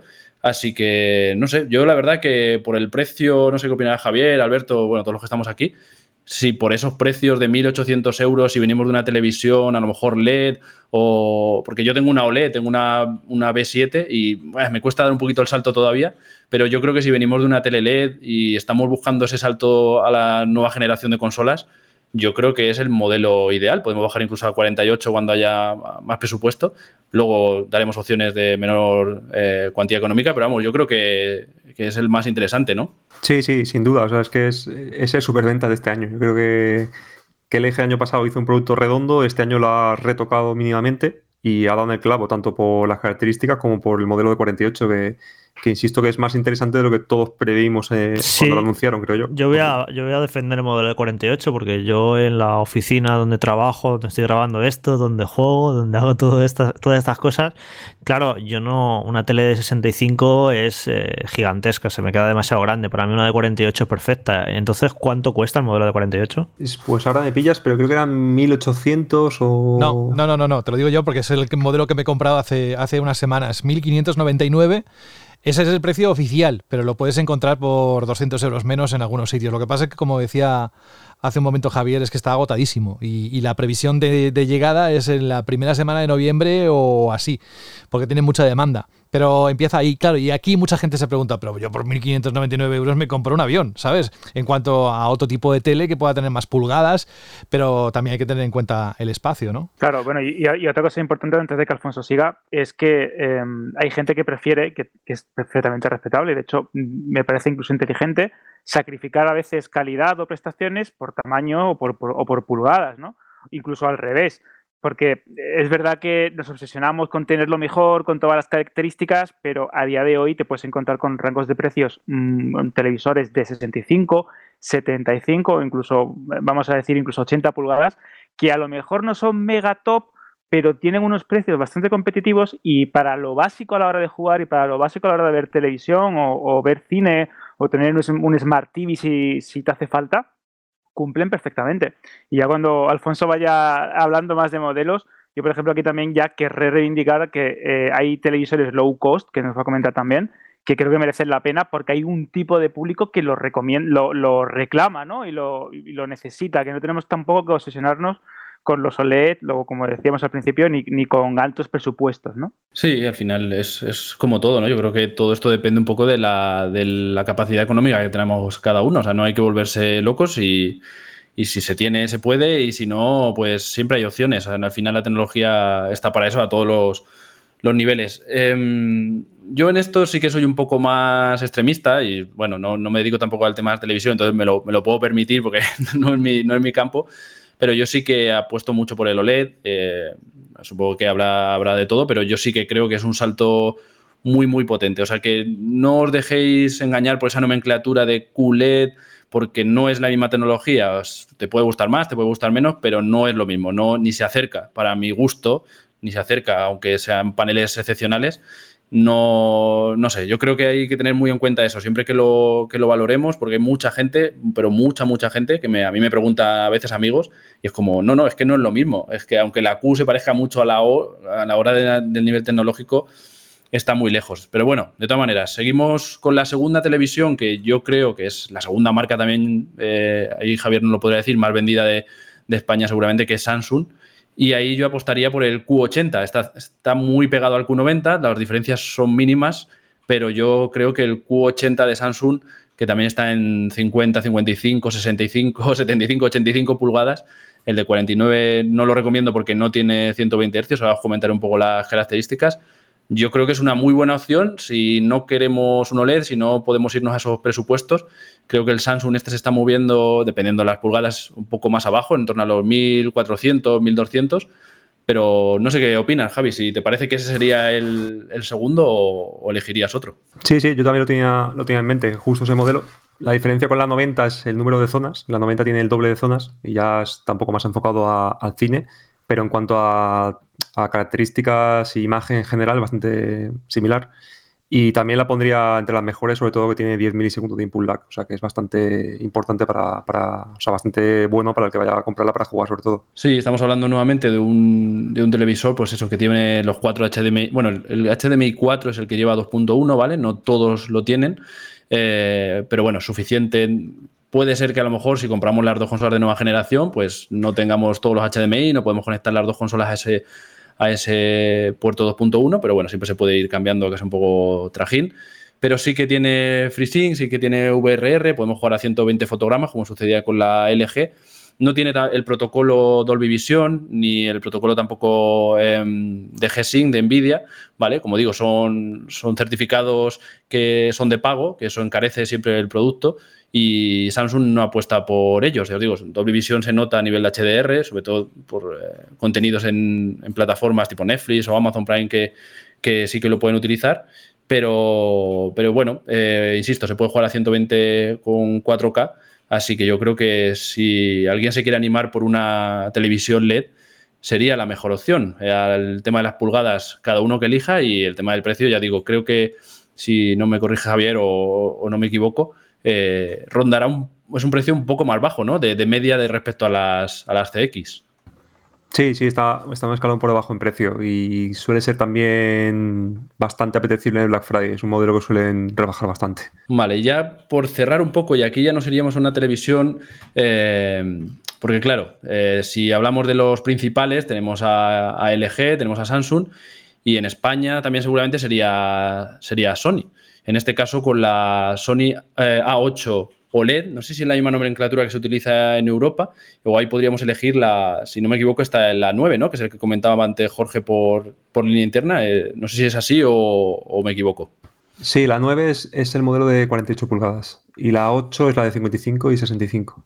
Pues ahí tenemos esa opción de, Sony con, como digo, tecnología OLED, también con, con esas 120 fotogramas y bueno, eh, la verdad es que la calidad de Sony, yo nunca he sido muy consumidor de televisiones de Sony, pero creo que también sería una buena opción. No sé si para cerrar el podium. Pero espera un segundo, un segundo, Alfonso, en este punto, porque claro, yo estuve mirando las dos opciones, eran las que más me atraían, la LG o la, o la de Sony.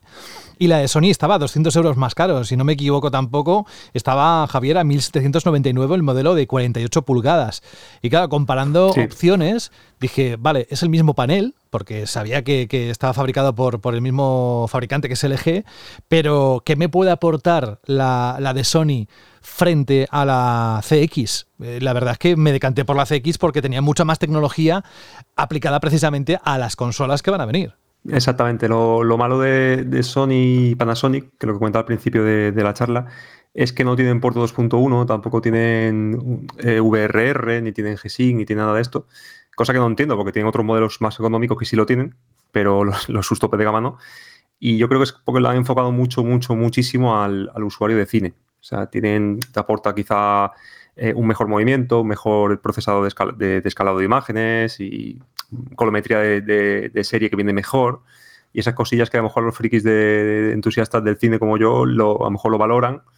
Y lo que pasa es que para mm, un podio de consolas yo también la pondría tercer puesto, pero no, no llega, creo, a la, CX, sobre todo por la falta de, esos protocolos que hablabais. Sí, yo ahí estoy de acuerdo contigo. Es un, es un que cierra un poco en vacío porque, como dices, no hay tanta oferta, aunque parezca que sí. O sea, parece que las consolas en este caso han llegado antes que las, que las televisiones, porque también estaría la Hinsen H8G, es un modelo también muy interesante, no es una marca tan conocida, pero tiene el mismo problema con el tema del, aquí incluso con el refresco a 120, tampoco tiene esa tecnología.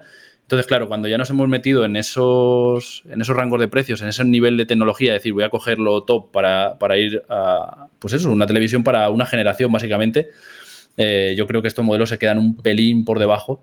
Así que bueno, yo creo que habría que tenerlo en cuenta. Oye, me ha surgido un tema interesante porque aquí estamos siempre hablando del tema de las consolas. Hay tres grandes marcas, por así decirlo, y hay fanboys de una marca y de otra, y se pelea muy apasionadamente. Eh, Javier, ¿esto existe en el mundo de las televisiones? Hay como los fans de Sony, los fans de Samsung, los fans de LG que defienden la marca capa y espada, o esto no existe y simplemente hay en momentos determinados que hay un modelo mejor que otro y una marca destaca con una y luego la otra los meses saca una mejor, o, sí que existe, hay fanboys de marcas de teles. Uf, que sí existe, madre mía, hay unas, hay unas peloteras en, foros y grupos que, pero pero más allá de apasionado, o sea, ya es ya con amenazas, insultos y, todo, o sea, es una, auténtica barbaridad, cosa que yo nunca he entendido, porque si no trabajas para una marca no sé qué te lleva a defenderla, pero, pero sí, sí. Me deja más tranquilo porque... que no somos los raritos. Sí, sí, que no somos los de los videojuegos que estamos tarados, sino que por No, pero es comunal, ¿eh? Es comunal. De hecho, Javi, eh, seguro que te acordarás de aquellas eh, épocas de los eh, Kuro de Pioneer, los Panasonic por un lado, esas batallas que había, mis negros son mejores que los tuyos porque el brillo que tú tienes, el contraste es de 10.001 yo recuerdo verdaderas peloteras en algunos foros, incluso en el de Vandal, eh, cuando posteábamos en, el, hilo de televisores, que era increíble. Y es verdad que, quizás a lo mejor no es tan pasional, ¿no? O no lo, no lo recordaba tan pasional, pero era increíble cómo había gente que se sabía incluso este procesador de Anchor Bay y entonces no sé qué tal y cual, porque el mío va a esta frecuencia, una locura. Es decir, que esto, una vez que te metes, ya no sales de ahí. Yo creo que han empeorado con los años. es una cosa que no os podéis imaginar, la de mensajes de, insultos y de no sé quién te paga y tal, que, puedo recibir cada día. Es una, auténtica barbaridad. Cosa que me quedé flipando la primera vez que lo vi, pero sí, pasa cada día. Antes de entrar en lo que son los rangos de precios, porque ahora sí que vamos a ir descendiendo, me parece que es lo que vamos a hacer, ¿verdad, Alfonso? Entrar en otro rango. A mí me gustaría preguntarte algo que igual muchos nos hemos dado cuenta cuando vamos a un centro comercial, algún sitio donde venden televisiones o televisores, que han bajado muchísimo, pero muchísimo. Te puedes encontrar un panel de 65 pulgadas por 400 euros tranquilamente y casi estoy incluso tirando por lo alto. Primera pregunta es, ¿qué ha motivado que los televisores en general, incluso 4K, estamos hablando de, alta resolución, ¿eh? hayan bajado tanto de precio? Y sobre todo que hay que evitar a partir de un precio para abajo, evitarlo porque seguro que por, esa cantidad de dinero no vas a encontrar nada decente. Sí, la, la bajada de precio es por, dos motivos. Una, que con el paso de los años de, la tecnología 4K se ha ido abaratando el proceso de fabricación y en concreto desde la mitad del año pasado por el tema del coronavirus han quedado las tiendas con mucho stock y se están quitando modelos grandes de encima. Y luego sobre la pregunta de qué evitar, yo siempre miraría el tipo de panel, porque en ese rango de precios solo hay paneles eh, LED. Yo evitaría siempre aquellos paneles que tengan eh, como tecnología IPS. Es una tecnología que se utiliza bastante en monitores, pero para televisor el contraste que tiene es demasiado pobre para, para, sacarle provecho. Yo personalmente lo que siempre recomiendo. Bueno, vamos a seguir con un rango de precio que yo creo que suele ser el más interesante y para mi gusto, el último recomendable, aunque vamos a hacer este rango de en torno a los 1000 euros, seguramente está ahí por debajo con las ofertas, ¿vale? Se irán a 800, 900. Eh, ya digo, para mí es el más recomendable. O sea, perdón, es el último recomendable porque por debajo de 500 yo creo que ya es casi mejor esperar y ahorrar un poquito más. Pero bueno, eso lo vamos a dejar ahora a ver qué dicen nuestros amigos y expertos de, de Banda al Radio. Pero si hablamos de, de este tipo de, televisores, ya digo, por debajo de los, de los 1000 euros, sorprende, pero es el televisor que eligen, ya digo, no es una marca muy conocida, que es el Hinsen H9G, ¿vale? Porque incluye ese refresco a 120, aunque no tiene el HDMI 2.1. Pero bueno, como os decía, incluso los televisores de, gama alta de, LG de hace unos años es la tecnología que, que tenemos, con el B7, por ejemplo, con, con 1080-120. Y no sé qué opinas, Javi, Alberto, de este tipo de, televisiones, las Hinsen y sobre todo de este, de este modelo. Antes de nada, Alfonso, ¿cómo se pronuncia esto, Javier? ¿Hisense, Hinsen o cómo se dice? Eh, Hisense, creo. Hisense, ok, ok. Bueno, pues curiosamente yo tengo uno de estos televisores, una Hisense o una Hisense, eh, que me costó bastante barata, la compré en Amazon como opción de quiero muchísimas pulgadas, pero no me quiero complicar tampoco demasiado y elegí una de la, de la serie 7500, si no me equivoco, 7000. No, yo no, recuerdo ahora el, número de serie, que es un panel bastante básico, es LED, pero tiene un sistema operativo que es el Vida, que no está del todo mal para lo que ofrece en comparación a otros, y tenía puesto los HDR. Y mira, como segundo televisor o como televisor de gran pulgada, si no te quieres volver un poco loco y no te quieres desembolsar muchísimo dinero y quieres tener algo que cumpla casi todos los protocolos de HDR, em, que tenga un buen brillo, que tenga un buen contraste, pues mira, son bastante recomendables. De hecho, mm, sabéis vosotros, oyentes de Bando Radio, que soy bastante pejiguera muchas veces con el tema de tecnología y a mí me ha sorprendido gratamente. Obviamente no se puede comparar a un OLED o no se puede comparar a un televisor de gama alta. Obviamente eh, tienes lo por lo que pagas, ¿no? Obtienes lo que pagas. Pero creo que es una marca a reivindicar que tiene ciertas cosas bastante interesantes, sobre todo y los modelos que está comentando Alfonso, que son ya de la gama premium de, esta marca eh, asiática. y que creo que de, dentro de unos años, cuando ya esté bastante más asentada aquí en, en Europa y en España, va a empezar a, competirle de tú a tú con las grandes marcas o las que están bastante mejor asentadas en el, territorio europeo. Repito, es un televisor que está bastante bien y esta marca tiene algunos modelos algunas series que están también eh, bastante, vamos a decir, económicas, ¿no? Son bastante, bastante asequibles y que creo que si no, Javier no me, mm, eh, no me corrige, creo que son eh, los reyes de la entry level o la gama media básica, vamos a decir, ¿no? Exacto, yo de hecho en, los foros de Opasio lo tengo puesto así, lo tengo puesto como gama media baja o entre la baja y la media, o como quieras llamarlo, y algunos modelos suyos incluso la media alta. Y por el precio que tienen sí que, sí que están bastante bien. Lo que les falta quizás un poco de experiencia en temas de procesado y tal, pero yo creo que con los años irán mejorando bastante y, y como no se espabilen un poquito las marcas tradicionales, sí que le pueden comer un poco la tostada. ¿eh? Y ahora que estáis hablando de modelos de económico, por decirlo de algún modo, en los medios tecnológicos estadounidenses se habla muchísimo de TCL, pero a la vez esa marca como que aquí en Europa es muy desconocida. Mm, ¿Por qué ocurre eso? Sí, TCL el, problema que tiene es que tiene modelos muy chulos, pero que no salen de Estados Unidos. Y luego tiene en Europa tiene dos modelos de gama baja, un poquito más de baja, que son las 715, eh, 815 creo que se llaman, que se venden como churros también, que estarían en ese nivel que hablamos antes de, de las Hisense de gama baja media, por ahí.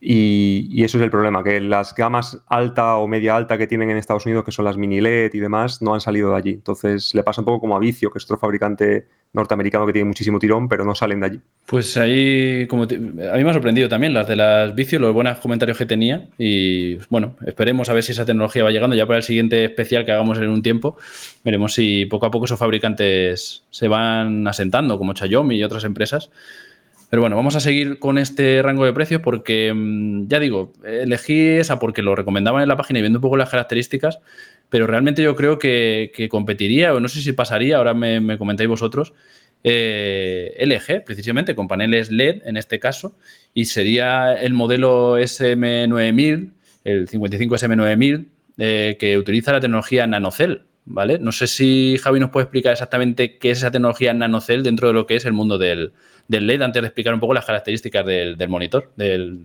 televisor, perdón. Sí, yo no soy, no soy demasiado fan de, las LG en, LED porque utilizan paneles IPS, que lo he explicado antes. Pero al margen de eso, el tema del nanocell es lo mismo que Samsung llama Quantum Dots o lo que llama Sony eh, Triluminous. Las tres, no, los tres nombres hacen referencia a la misma tecnología, que son los puntos cuánticos, que son unas nanopartículas que al incidir la luz sobre ellas son capaces de generar color de forma más grande o más, con más tonalidades de lo que había hasta entonces. Entonces cada marca la llama de una forma, pero básicamente es eso. Y el principal problema de la LG es que utiliza un panel IPS. Quizá para gaming no sea mala idea, de hecho analicé hace una semana una y para gaming está bastante bien, pero para cine le falta ese contraste, esa profundidad de, de, un televisor. Se los negros se ven muy grises y demás, pero bueno, si es para jugar seguramente también, también es interesante. Yo ahí, ya os digo, yo tenía una televisión LG LED antes de, de lo LED que tengo ahora y para mí el local dining era sangrante a nivel visual para cine sobre todo. Así que bueno, tener en cuenta eso que no sucede de manera tan, tan gravosa en las QLED. Pero bueno, es una cosa a tener en cuenta. Informaros antes de comprar una LG LED de ese tipo de, de defecto, entre comillas, del, del panel. Cosas buenas que tiene LG, bueno, es muy puntera a nivel de videojuegos. Si nos centramos en lo que veíamos, siempre tiene su Dolby Vision, su HR10 y también tiene los HDMI 2.1. es muy importante esta tecnología, como ha dejado claro antes Javier y lo comentaba Alberto, pero tenemos que tener en cuenta que no da soporte a día de hoy a, si no me equivoco, a 4K 120 FPS. sí que tiene 1080 a 120, 1440, 120 también en, ese escalado. Ya sabéis que luego los escalados son muy buenos, pero ya os digo, eh, tiene todos esos protocolos, es como un modelo de, de ese de gama media que tiene todas esas tecnologías un poco más avanzadas, pero no llega a ser el panel OLED, porque es un LED, y no llega a ese nivel de tecnología. No sé si, si me puedes confirmar eso de que no llega a 4K 120, pero vamos, en principio sería ese pequeño defecto con respecto a, la hermana mayor, por decirlo de alguna manera. Creo que, creo que sí, creo que la, la 9000 no tiene 4K 120. Creo recordar que no. Luego las de este año, que son las Nano 90 y 91, creo que sí tienen un puerto que lo hace. Pero las 9000 no.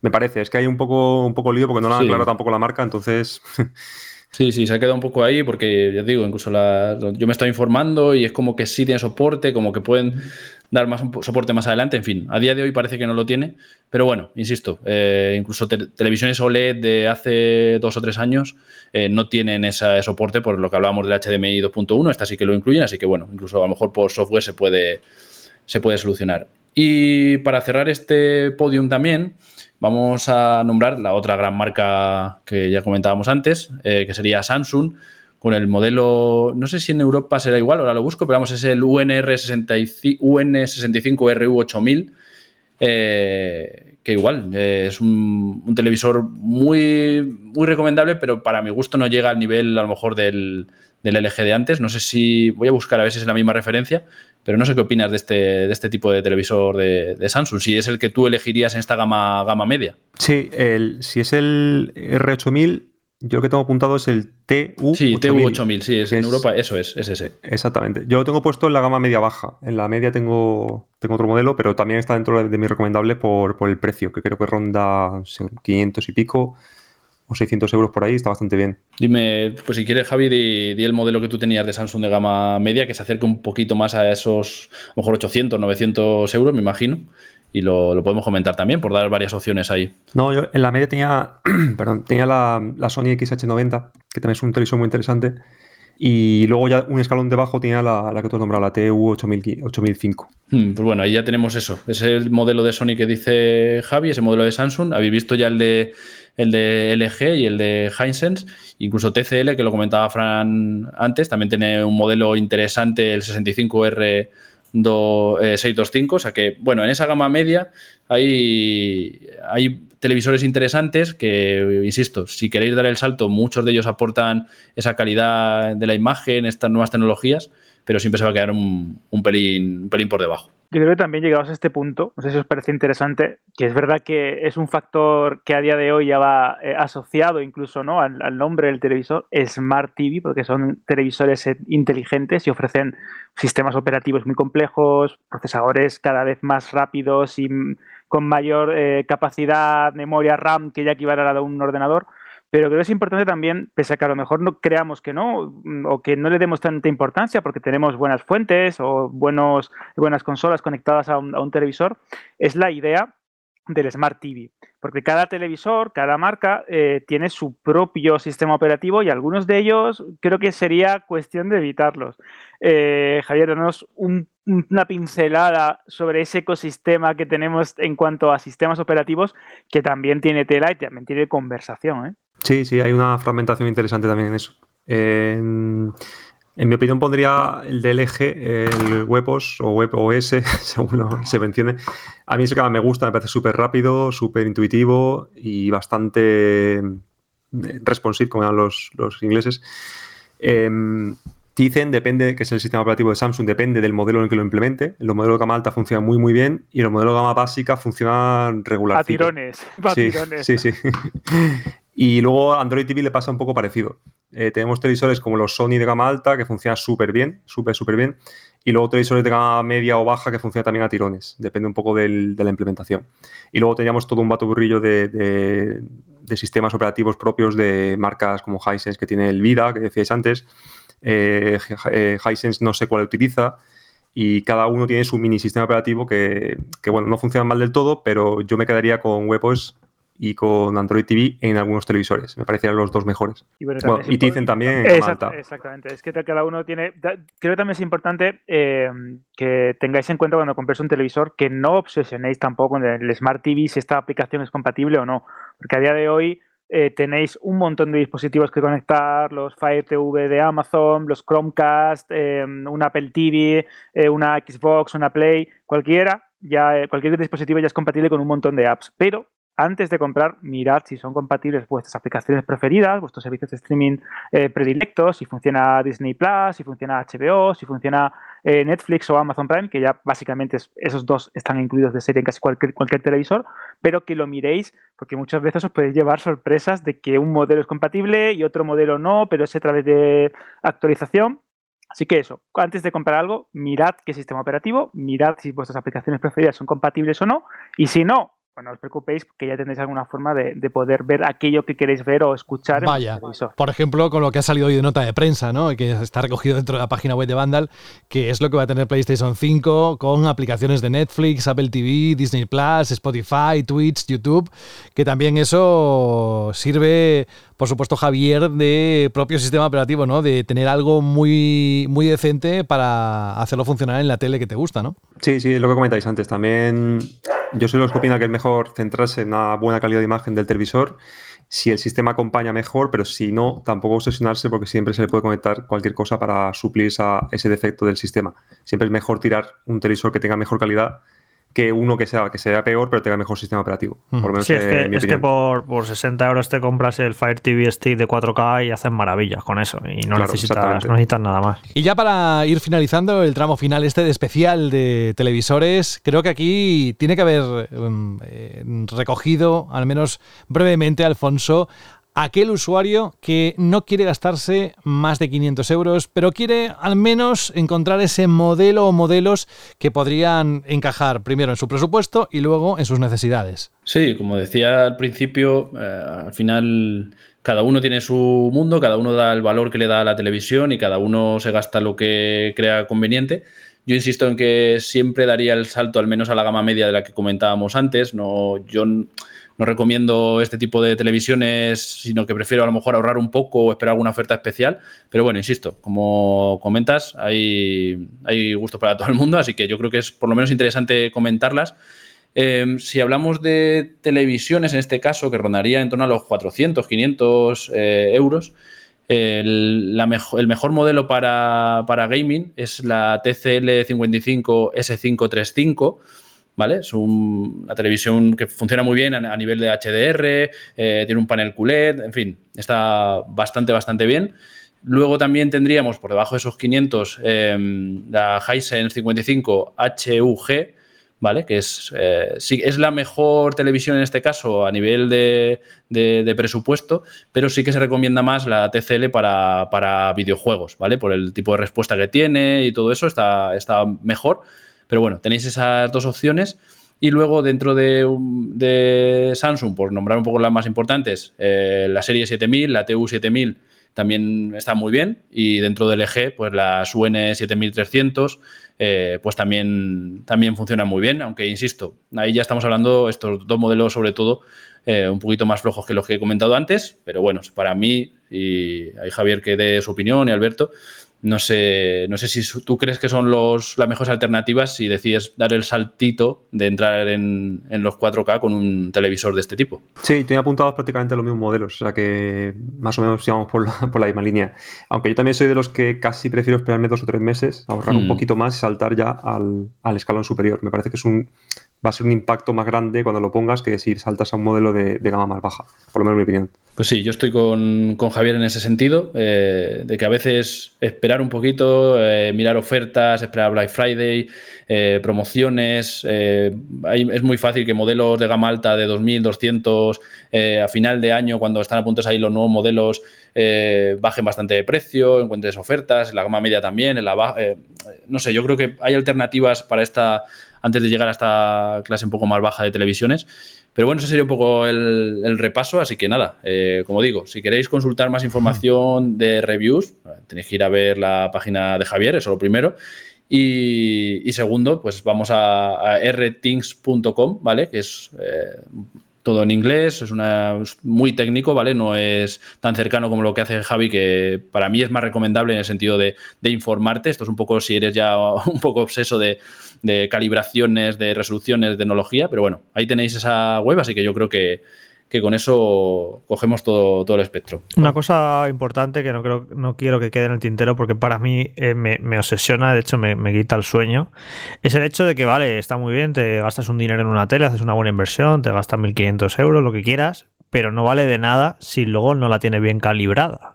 Porque ves por ahí cada tele que te lleva las manos a la cabeza y dices, madre mía, vaya estropicio, esto es mucha culpa histórica de los fabricantes por las configuraciones que vienen por defecto y demás. Pero es eso, a mí eh, siempre me parece súper difícil calibrar las televisiones porque hay un montón de parámetros de brillo, de contraste, de lo pones así y a lo mejor en un juego te parece que está bien, pero viendo una película no, pero viendo una serie no te gusta. Ya si le metes en el combo HDR ya directamente te vuelves loco para, para calibrarlo bien con el HDR, porque a lo mejor con HDR te gusta cómo se ve, pero cuando se lo quitas a un contenido que no tiene, no te gusta. O sea, a mí es una cosa que en serio me parece locos. Y no entiendo cómo no hace ya muchos años los fabricantes se han puesto de acuerdo y han puesto unas configuraciones eh, generales y imagino que esto, a ver Javier, ahora nos contarás, esto ha mejorado un poco. En los últimos modelos vienen eh, calibraciones de fábrica que te puedes fiar de ellas, decentes.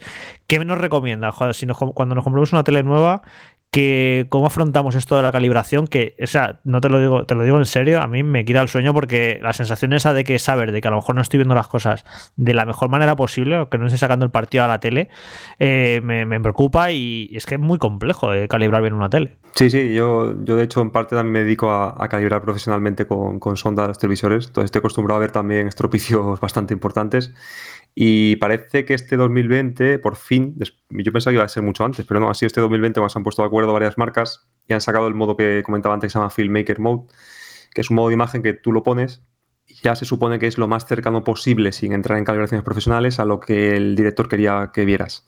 Lo malo es que solo lo incorporan tres marcas, si no recuerdo mal, y sobre todo las gamas media alta y alta, mientras que el resto de gamas a partir de ahí para abajo siguen todavía como en los viejos tiempos, que los colores saturados, que el, que el césped del, del, estadio parece que es fosforito y es bastante complicado.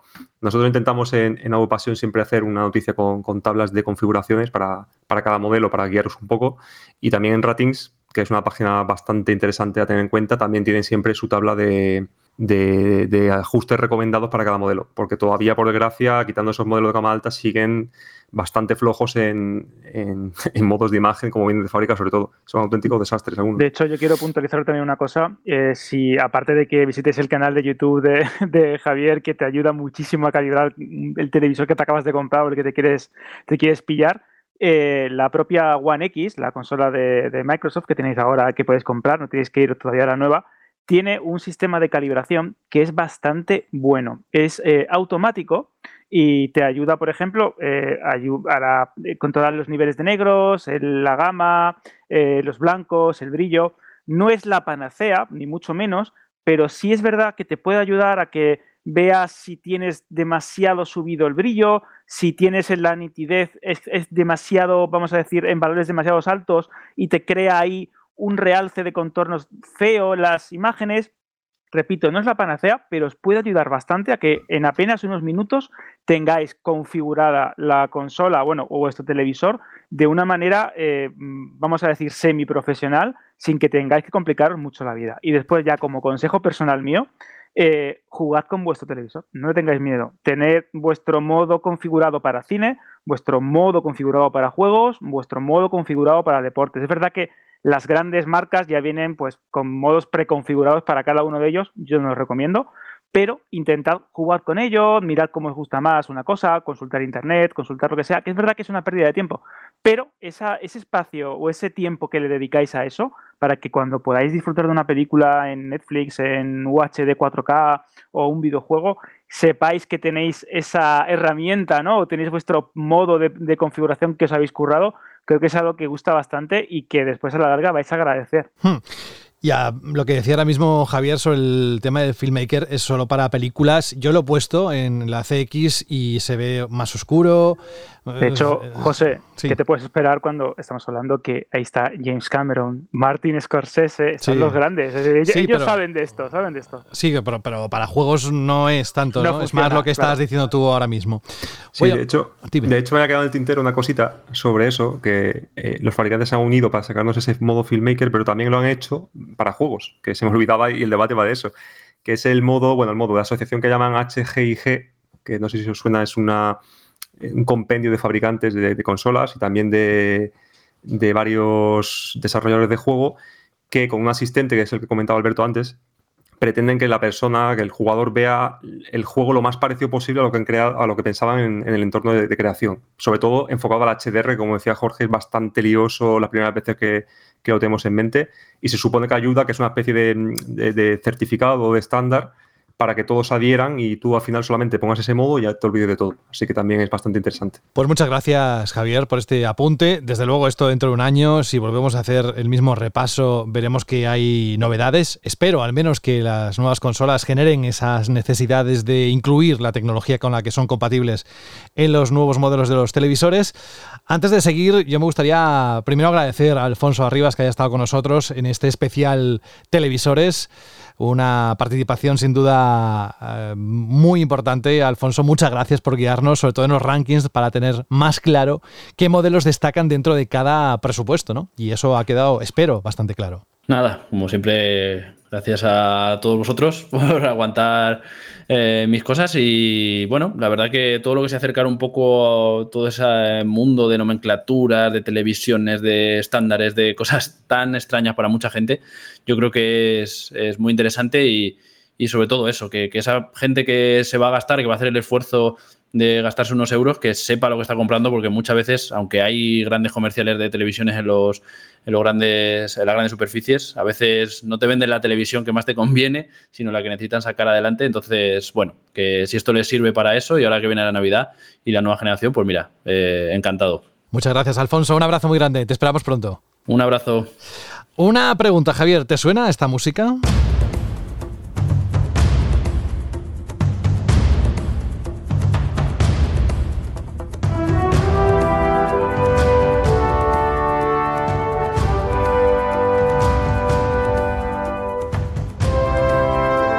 Aquí decíamos que unos nos gustan más los juegos, tú decías que te encanta el cine, a mí me encanta el cine, ¿eh? pero quiero decir que hoy el especial era para buscar esos televisores que son compatibles con las nuevas consolas o, que no tienen por qué serlo si, el usuario no lo necesita ¿no? o no lo quiere.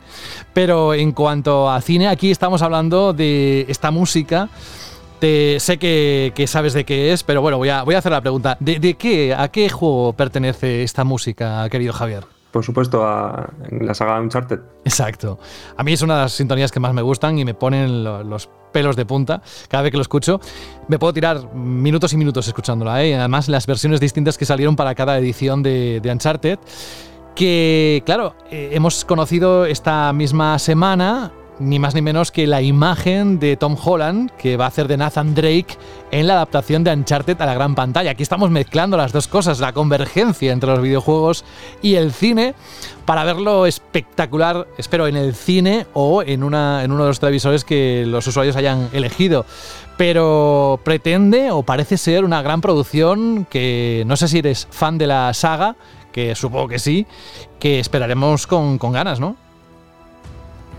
Tiene, bastante buena pinta. Lo que pasa es que en las producciones de adaptaciones de videojuegos hay que ir un poco con pie de plomo, pero pinta bastante bien. Bueno, podéis ver la primera imagen de Tom Holland como Nathan Drake en, en la página web de Vandal. ¿Alguna observación al respecto, Jorge? ¿Te ha llamado la atención especialmente? ¿Te parece un actor que puede encajar bien ahí?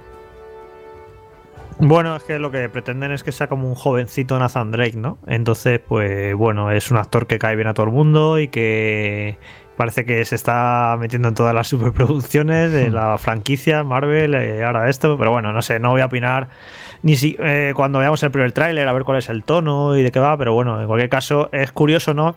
Estos viajes de ida y vuelta eh, de que sagas como de videojuegos como Tomb Raider o Uncharted nacen porque se inspiraban en Indiana Jones y acaban convirtiéndose en películas. O sea, pasan de Indiana Jones al videojuego y del videojuego al cine. Así que a mí todo lo que sean películas de aventuras tipo Indiana Jones, yo bienvenido sea.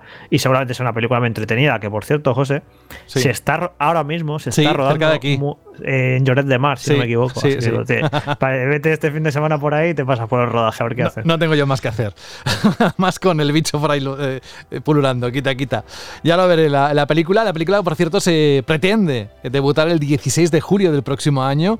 Y además, no os olvidéis quién está también dentro del elenco de actores que van a participar dentro de ella. Entre otros, aparte de Tom Holland, está Mark Wahlberg, que no se pierde una también de estas de acción, que en principio iba a interpretar al propio Nathan Drake, pero al final hará el papel de Sully. También está Antonio Banderas, Sofía Taylor Ali y Tati Gabriel.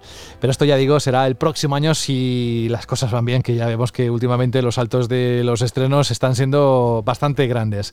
Bueno, eh, ya te vamos a, a, liberar, Javier, Javier Suárez, alias Tocinillo. Espero que haya mucha gente de la que te ve a través del canal de YouTube, pero sobre todo a través de la página.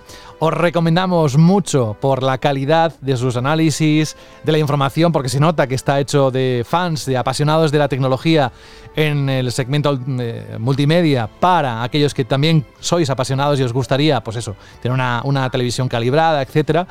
Es el fundador, redactor y hard tester de avpasión.com. Espero que hayamos tocado los, los, principales temas, ¿no, Javier, de, los televisores y, el uso dentro de, de las consolas. Sí, hemos hecho bastante, un repaso bastante completo, la verdad. Es, es difícil sintetizar tantos términos y tantas cosas nuevas en, en, una charla, pero bastante completo, sí. ¿Hay algo que quieras destacar dentro de, la página vuestra que creas que es el recurso perfecto para todos aquellos que buscan información? Me dirás, los foros. Entiendo que sí, ¿no? Sí, los foros son una herramienta para, interactuar bastante más rápida. Eh, también tenemos grupo de Telegram que últimamente parece que se ponen de, moda. Y dentro de la página, eh, lo que más seguramente aprecia la gente sean las secciones de, de, settings, lo que hablamos antes, mm. el tema de la calibración mm. de las teles. Mm -hmm. Vas allí, pinchas, tienes la tabla que la puedes incluso imprimir en PDF o guardarla.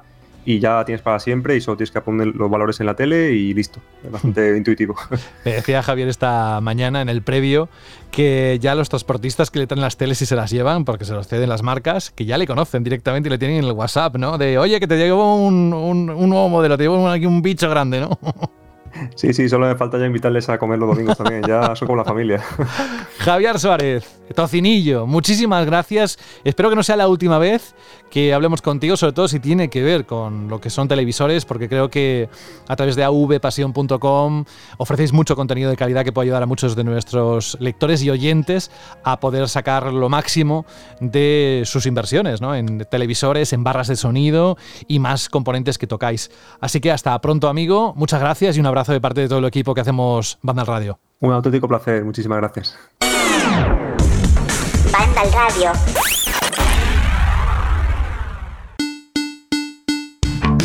Hacemos un pequeño alto antes de entrar en la Shirley pregunta, porque además eh, esta semana tiene unos audios bastantes. Me, ha sorprendido porque no es gente que repita, que estaría también bien, sino que son eh, gente que participa por primera vez, que ha escrito en iBox y ha querido participar y dejar su, su voz, ¿no? Su participación. Sí, la verdad es que hemos tenido un montón de debutantes en las siete preguntas, los audios, que ahora daremos buena cuenta. Pero antes tenemos, creo que tenemos novedades interesantes, ¿verdad? Sí, sabéis que eh, al menos cada semana, y lo estamos haciendo de forma habitual, estos, estos capítulos de la octava temporada, estamos anunciando, comentando las promos que tiene nuestro patrocinador, que es tu tienda de videojuegos.com. Y empezamos hablando precisamente de una promo que tienen con Take Two, que la alargan de lo bien que está funcionando hasta el 31 de octubre. Recordemos, PS4 Civilization 4 a 22,49 euros o el Bioshock de Switch a 37,49 euros, el mismo precio que tiene la versión de precisamente la portátil de Nintendo del Borderlands. Pero también tienen otra promo con Ubisoft, ¿no, Alberto? Exacto, tienen una promo con Ubisoft hasta el 1 de noviembre, donde tenéis juegos como Far Cry New Dawn para PS4 y Xbox One por 13,99, For Honor The Division 2 también para PS4 y Xbox por 9,90, Starlink Starter Pack para PS4 por 9,90. De hecho, este juego os lo recomiendo porque trae muñequitos y me encantan los muñecos. Eh, tenéis también el juego de Just Dance 2020 para PS4 y Xbox por 22,30. The Crew 2 y Ghost Recon Breakpoint por 18,98. Hay un poco de todo ahí, sobre todo productos de Ubisoft, evidentemente, pero también recordad que tienen esta semana precisamente el lanzamiento que se pone en circulación en unas horas, que es el Cadence of Hyrule para Switch por 37,98 euros. Lo más importante es lo que decimos siempre, que les podéis seguir a través de tanto Instagram como Twitter, eh, redes sociales, como arroba tt de videojuegos, ¿eh? tu tienda de videojuegos, y les buscáis y les vais a encontrar y ahí tienen sorteos, promos, de todo, os informan de estos precios puntualmente según van teniendo, incluso es posible, espero, que puedan tener alguna unidad más de las próximas consolas, que también estamos un poco pendientes de a ver qué va a pasar cuando se acerque el lanzamiento. Pues nada, creo que es el momento de pasar a algo que tienes mucha ilusión por contar esta semana, Alberto. Pues sí, dale ahí a Taylor.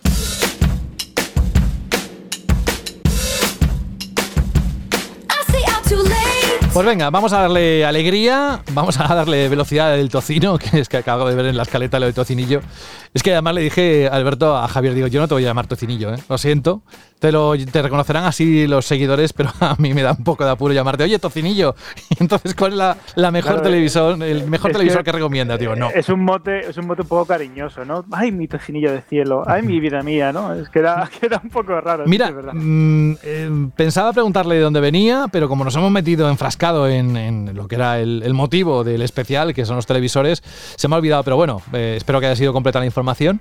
Vamos con las Shirley preguntas, eh, más bien con las Shirley respuestas, que además vas a tirar de- en bloques de dos, tres, ¿cómo lo vamos a hacer? Sí, si te parece, vamos a unir los audios de 3 en 3 y yo leo rápidamente todos los comentarios que nos han dejado en iBox en relación a la Shirley pregunta, la pregunta Shirley de la semana pasada, que era que cuál era vuestro momento preferido o dulce del día para poneros a jugar. Venga, pues tú, como siempre, que me encanta decirlo, tú diriges. ¿Qué, ¿Por cuál quieres empezar? ¿Audio? Vamos a, ¿Texto? empezar, vamos a empezar por iBox, por um, el modo tradicional, ¿no? En iBox, donde colgamos el podcast cada semana, con el comentario de Cobiu, que dice lo siguiente sobre la pregunta, Shirley, mi momento favorito del día, entre comillas, para jugar siempre es de noche, pero porque es cuando estoy seguro de disponer de un tiempo fijo sin interrupciones. Y por cierto, también me hago un Jorge. Tenemos también el comentario de Richie Bolas, que dice, a mí me gusta muy pronto por la mañana.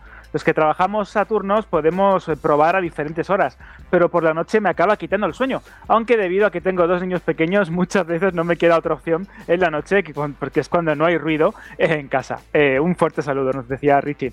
También tenemos el comentario de Víctor Manuel Payán, Payán González, que dice, momento dulce, yo estoy como todos los padres, una sola televisión en casa, mucho trabajo y Baby TV puesto todo el día. Juego cuando puedo, de madrugada o algún día que me levanto especialmente temprano. Mis respetos para todos los padres jugadores. Un abrazo y gran programa. Es verdad que esto también eh, Rubén nos lo cuenta porque juega cuando puede, ¿no? Cuando, cuando tiene tiempo. Sí, son, hay tantas preferencias como situaciones que te permite la vida, también te digo. Sí, es verdad. Vamos a continuar con los audios de Artur, Rubén y Antonio. Venga, pues vamos. Hola, soy Artur y el momento más dulce del día para mí y también el que queda, claro, es precisamente la noche. Eh, somos una familia de tres personitas y la personita más pequeña en ese momento justo duerme y, y también es el momento típico de relax. Siempre me ha encantado la noche, pues por la atmósfera, por la tranquilidad. Más en estos días que le estoy dando al Resident Evil 7. Así que es justo este el momento que queda. También a veces no hay otro remedio, pero también precisamente como, como pasa por ser padre, que los ojos se te empiezan a caer y eh, no puedo más. Me gustan los videojuegos, pero me gusta más dormir. Adiós. Hola amigos de Vandal, soy Rubén de Móstoles y bueno, con respecto a qué hora me gusta jugar, pues yo la verdad es que la tengo clara, desde que tenía 12 años siempre estaba esperando el fin de semana para empezar a jugar a la batalla por la Tierra Media, que es un juego que, que me encanta y me ponía desde las 11 o las 12 hasta que me entraba el sueño, así que mi hora sigue siendo pues de noche madrugada. Un saludo Vandal, hasta luego. Hola, soy Naota81 desde Málaga y para mí el mejor momento para jugar es cuando estamos en víspera de fin de semana o festivo y has quedado con amigos para jugar online esas tardes y cada vez menos frecuentes noches compartiendo risas en Discord es lo mejor que hay. Y por ejemplo para mí es de los mejores recuerdos que se me quedan durante el lockdown que vivimos en marzo o abril. Eh, pues nada, esa era mi respuesta a la chile pregunta de la semana y un besazo, un abrazo a todos. Hasta luego. Ay, Alberto, es que, ¿ves? Sale un poco de todo. Sí, de hecho me, me, ha resultado especialmente emotivo cuando nos ha comentado Rubén el juego de batalla por la Tierra Media, porque sabes que me encanta el Señor de los Sí, Anillos sí. y me encantaba ese título, que era de estrategia. Y, y es verdad que eh, pasaba todo el tiempo en clase pensando, cuando llegue voy a jugar, cuando llegue voy a jugar, cuando llegue voy a jugar. Pero como era un juego que te requería tanto tiempo, Sí. siempre lo dejabas y lo aparcabas al fin de semana. Y es verdad que me, me- me he sentido bastante identificado con, con ese momento. ¿Sabes cuál es el que tengo muchas ganas? Y fíjate que no soy especial fan, pero es que me gustó tanto la presentación del de Hogwarts que tengo ganas de verlo en la tele. A ver qué, qué tal. Puede ser, puede ser una pasada. De hecho, si mantiene ese mismo nivel ¿no? de calidad y, y de niveles de producción como los de, de Sombras de Guerra o Sombras de Mordor, yo creo que puede ser un juego bastante interesante. Yo Vamos, quería decir que en el dime. primer audio que has puesto se escuchaban cotorras de fondo. y Sí, sí, sí. muy bien además. Estaba grabado con calidad. Eso. son los loros estos que han invadido algunos parques y zonas en España Todos y es que tienen un canto muy característico. Digo, mira las cotorras. Sí, sí. Es muy bonito. Vamos a proseguir con el comentario de Rubén Gómez Heredia, también en iVox, que decía, buenas, para mí hasta hace poco mi momento favorito era la noche. Pero ahora que soy padre, cualquier momento me vale. Un saludo y un muy buen podcast, como siempre. Proseguimos con Darkmaster86, que dice, desde hace ya mucho ya no juego por las noches. A esas horas prefiero una peliculita y a dormir. Eso sí, me despierto muy pronto y si estoy libre de obligaciones empiezo a darle bien duro. Es lo que tiene la turnicidad. Eso sí, juegos como Resident Evil, Impatient o The Evil Within y en general los de terror, mejor cuando ha caído la noche, pero no a horas, inter- no a horas intempestivas. Si está lloviendo ya la inmersión es total. Saludos vándalos. Y también continuamos este bloque de comentarios en iVoox con Tycoon, que dice mi momento perfecto para jugar es después de comer, ahora que estoy en el paro. Aunque también disfruto mucho de esas viciadas hasta altas horas de la madrugada. Y vamos a continuar con otro Rubén, con el audio de Rubén, con el de Oli y el de JWS. Hola, ¿qué tal chicos? Aquí Rubén de Guadalajara. Pues mira, para mí el mejor momento es el fin de semana cuando se acuesta toda la familia en mi casa y digo, bueno, son las 11, ahora tengo hasta las 4 de la mañana para jugar un montón de juegos y al final acabas a las 4 de la mañana con los ojos como platos. Eh, al final te has liado y solo has podido jugar a un juego y te vas a la cama un poquito, pues eso, cabreado porque no te ha cundido. Venga, un saludo chicos. Hola chicos de Vandal, pues mi momento más dulce del día es la noche, ya que tengo a los niños durmiendo, a la mujer durmiendo, nadie me molesta. Me pongo mis auriculares y a disfrutar del juego. Venga, un saludo y un abrazo chicos. Buenas a todos, aquí JWS desde Murcia. Por fin me he acordado de grabar una respuesta a tiempo y quería comentar mi momento favorito del día para jugar es por la noche, cuando ya está todo hecho, te pones el pijamita y te tiras en el sofá. Eh, gloria bendita. Gloria bendita. Es verdad, ¿eh? ese momento Sí, sí. de has cenado, estás tranquilo, Sí, dices, me voy a poner este juego, o- pero muchas veces dices, ¿qué juego me pongo? Y te pasa con lo, lo que nos pasa mucho, la indecisión, ¿no? sí, De como Netflix, ¿no? Que empiezas a buscar, a buscar, al final pasa media hora y dices, me voy a la cama. y te- ya, te, ya, te, ya te aburres, ¿no? Vamos a proseguir con el comentario de Fermín Gamboa Martínez, que dice, para la pregunta, Shirley, yo con mis horarios de trabajo nocturno, pues tengo que aprovechar las tardes para jugar, siempre después de un buen café. Aunque los fines de semana prefiero jugar tranquilamente a la noche. Un abrazo enorme a todo el equipo. Continuamos con Ángel Rivas, que dice, para un jugón viejuno de casi 50 tacos, casado y con una hija, mi momento ideal para jugar es cuando me dejan. Y si es un día lluvioso, pues mejor que mejor. La verdad es que sí, que ya llega un momento en el que ya tienes obligaciones y quieres a lo mejor jugar a una hora en concreto y al final es cuando puedes. Eso, es- eso también es verdad. Que la vida adulta al final nos acaba llegando a todos, ¿verdad, José?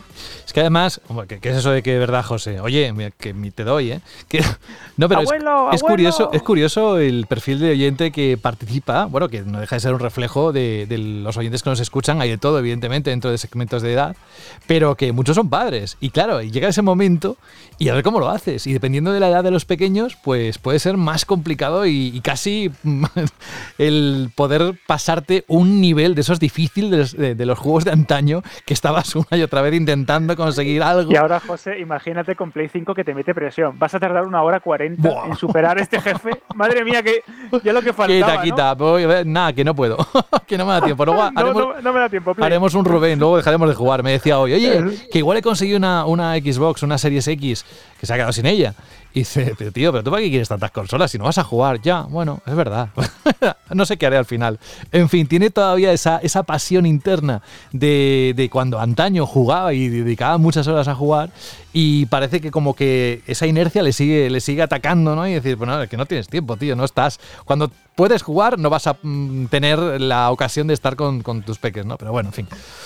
¿Qué más? Proseguimos con los audios de Iván, Gregorio y Pomelo. Muy buenas, aquí Grego. Pues a ver, entre semana por motivos de trabajo, pues última hora de la tarde.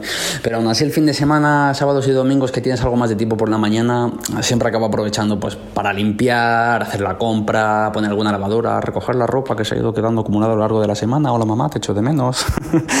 y sobre todo hacer algo de ejercicio. Ya si haces ejercicio ya te convalida para quedarte toda la tarde del sábado viciando, que es cuando más me gusta. Sobre todo cuando llega a las 8 de la tarde y te saca la cerveza.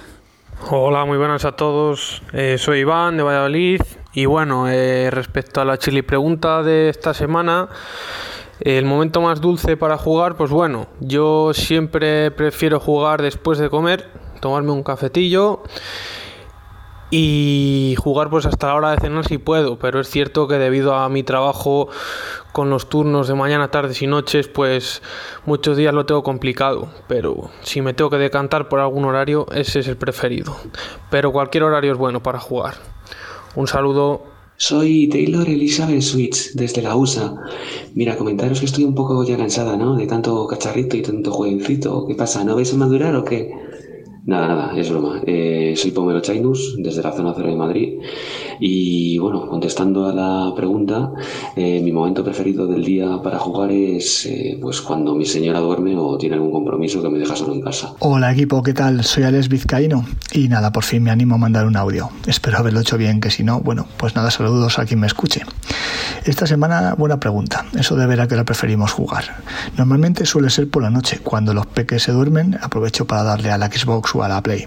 Y si tengo que ganarme algún Family Point con mi mujer, pues nada, me siento con ella, yo cojo la Switch mientras que ella ve alguna serie que le gusta. Saludos. Hola bandaleros, soy Anz y como decía José, al final eh, cuando te vas haciendo un poco más mayor, eh, juegas cuando tienes tiempo libre. En mi caso es por las noches, cuando ya he terminado todas las obligaciones y demás, es cuando me pongo. Y luego el momento dulce sería cuando eh, en alguna extraña circunstancia me quedo solo un fin de semana. Entonces ahí me planifico y me echo unas buenas partidas y demás. Así que nada, un saludo a todos y hasta pronto. ¡Wow! ¡Qué calidad de participaciones! Se da gusto escucharlas, de verdad. Me- estaría escuchándome un bloque de 20 seguidos, te lo juro. Pues el, el que ha imitado a Taylor ya es mi preferido ya, por, por- por supuesto. Eso, que quiero recordaros que os estoy apuntando a todos que el concurso de esos auriculares que nos ha cedido Rubén para sortear la pregunta de Shirley sigue adelante, ya mismo daremos el, el ganador y que no os preocupéis que tengo una listita aquí enorme, aquí al lado del, del ordenador, donde estáis absolutamente todos ya apuntados para, el- para el concurso, ¿vale? Alberto, ¿cuál es la chirly pregunta que quieres lanzar para la- los próximos días? La tienes pensada, Pues- supongo, ya. Sí, sí, sí. De hecho, en, en relación a esto del, del tiempo, eh, me surge la duda de si completáis los juegos al 100%, si sois coleccionistas de logros o platinos, porque es algo que cada vez veo más y a mí cada vez me cuesta más. Es decir, yo me cuesta mucho trabajo sacarle el 100% a un juego de mundo abierto o incluso a un shooter. O un Crash me- Bandicoot. o un Crash ¿Te Bandicoot, que es casi imposible. Madre mía, me, me vuelvo loco. Creo que, si no me equivoco, eh, nuestro compañero Carlos lo ha conseguido. Es decir, ¿Ah, para sí? que veáis que Qué juega. crack. Creo que sí, ¿eh? Qué crack. Sí, juega muy bien y, y es, un, es un auténtico hacha. Así que eso, la pregunta chit de esta semana, ya sabéis, en iBox o en radio.vandal.net si queréis eh, enviar el audio o en, o en Vandal, la página web de Vandal, es ¿completáis los juegos al 100%? ¿Sois coleccionistas de logros o platinos? Ya sabéis. Es que eso es muy difícil, sobre todo por la cantidad de juegos que tienes. Y ya no te hablo si tienes el Game Pass y tienes un acceso a una librería tan grande y quieres ir probando, etcétera. ¿Que hay gente que lo hace? Sí, pero yo también te digo que me juego para disfrutar, no para llevarme un mal rato y tirar al final el, mando casi al televisor, ¿no? Del- de la rabia que te da. Bueno, pues ahí queda la pregunta a Shirley para el próximo día. Te auguro que va a haber mucha gente que lo va a contestar. Así que muchas gracias, Alberto. Espero que el especial este que has, has preparado con tanto cariño haya estado a la altura de lo que esperabas. Yo creo que hemos repasado muchos temas. Evidentemente, en dos horas tampoco es que te dé tiempo para todo. Pero lo más importante sí, y además con una participación como la de Javier, ¿no? Exacto, yo creo que se ha hecho con mucho cariño, hemos tenido colaboración increíble gracias a Javier, hemos ayudado, creo, o yo por lo menos creo personalmente que hemos ayudado a entender esas terminologías que hay tan complejas en el mundo de, la, de las teles de hoy y sobre todo a que tengáis un buen rango de opciones a la hora de comprar un televisor, renovar el que tenéis para estrenarlo si queréis con las nuevas consolas. Así que esperamos que toda esta ayuda os, sirva de guía de cara a este este lanzamiento ¿no? que tenemos con Series X y con PS5. Y nada, eh, hasta la semana que viene, José, un fuerte abrazo y muchas gracias otra vez a los oyentes por participar semana tras semana en la pregunta Shirley. Gracias a ti, Alberto, y por supuesto que si alguien quiere comentar qué le ha parecido este especial de televisores, si le hemos ayudado en algo, que no se corte, que se sienta libre de compartirlo a través del programa cuando lo colgamos en iBox. Y Especialmente gracias hoy a Fran. Es un hombre que hoy ha aguantado estoicamente, ha participado evidentemente, pero ha aguantado estas dos horas ahí escuchando y espero que también le haya servido para saber dónde tiene que poner su dinero la próxima vez que tenga que comprarse un televisor, Fran. Sí, sí, totalmente. O sea, yo hoy aquí he estado como un oyente semipresencial, por decirlo de algún modo. Pero vaya que. Mm, o sea, yo creo que ha sido un programa muy didáctico y que quiero decir que, que, no me parece un programa que se vaya a agotar en dos o tres meses, cuando cambien, o sea, cuando lleguen nuevas gamas de televisores. Yo creo que los conceptos que se han explicado y cómo se han explicado, a mí mismo me van a resultar útiles cuando de aquí a, no sé, un año o dos años me dé por cambiar de televisión. Pues claro que sí. Gracias de verdad, Fran Gematas, y hasta la próxima semana. Hasta luego.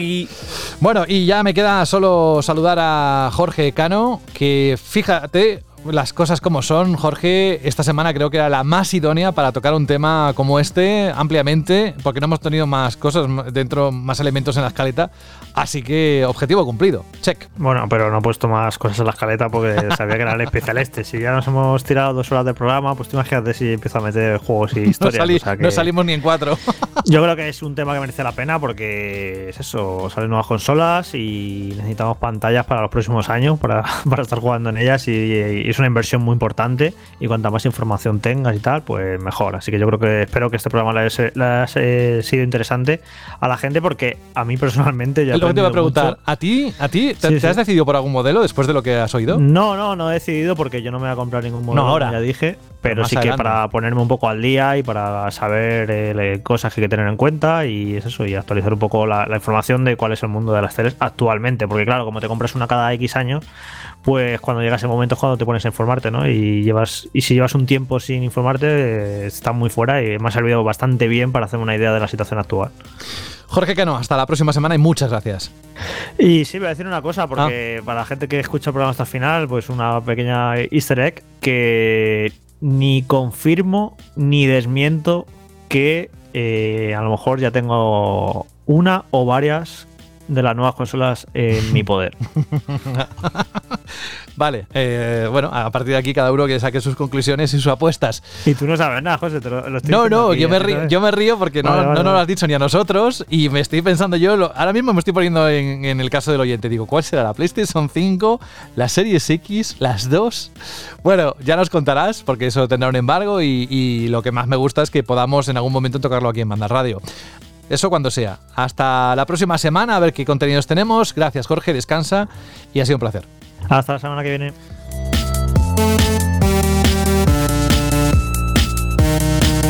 Pues eso, que esperamos de verdad, de corazón, de forma muy honesta que os haya servido. Hemos buscado a la persona que mejor podría responder esas preguntas y lo teníamos claro por el seguimiento que hacemos de la página vpasión.com, que nada tiene que ver con Vandal, pero que eh, zapatero a tus zapatos, en el sentido de que si buscáis información relacionada con todo lo que es soporte multimedia, eh, dispositivos, etcétera, creo que es una buena lección. Esperemos que también lo encontréis así vosotros. Yo, por mi parte, esto ha sido todo. Llevamos unos cuantos días trabajando en este especial y la próxima semana volvemos con la estructura habitual y con nuestro patrocinio habitual, que es tu tienda de videojuegos.com. Un abrazo y hasta dentro de nada. Tu tienda de videojuegos.com ha patrocinado este programa.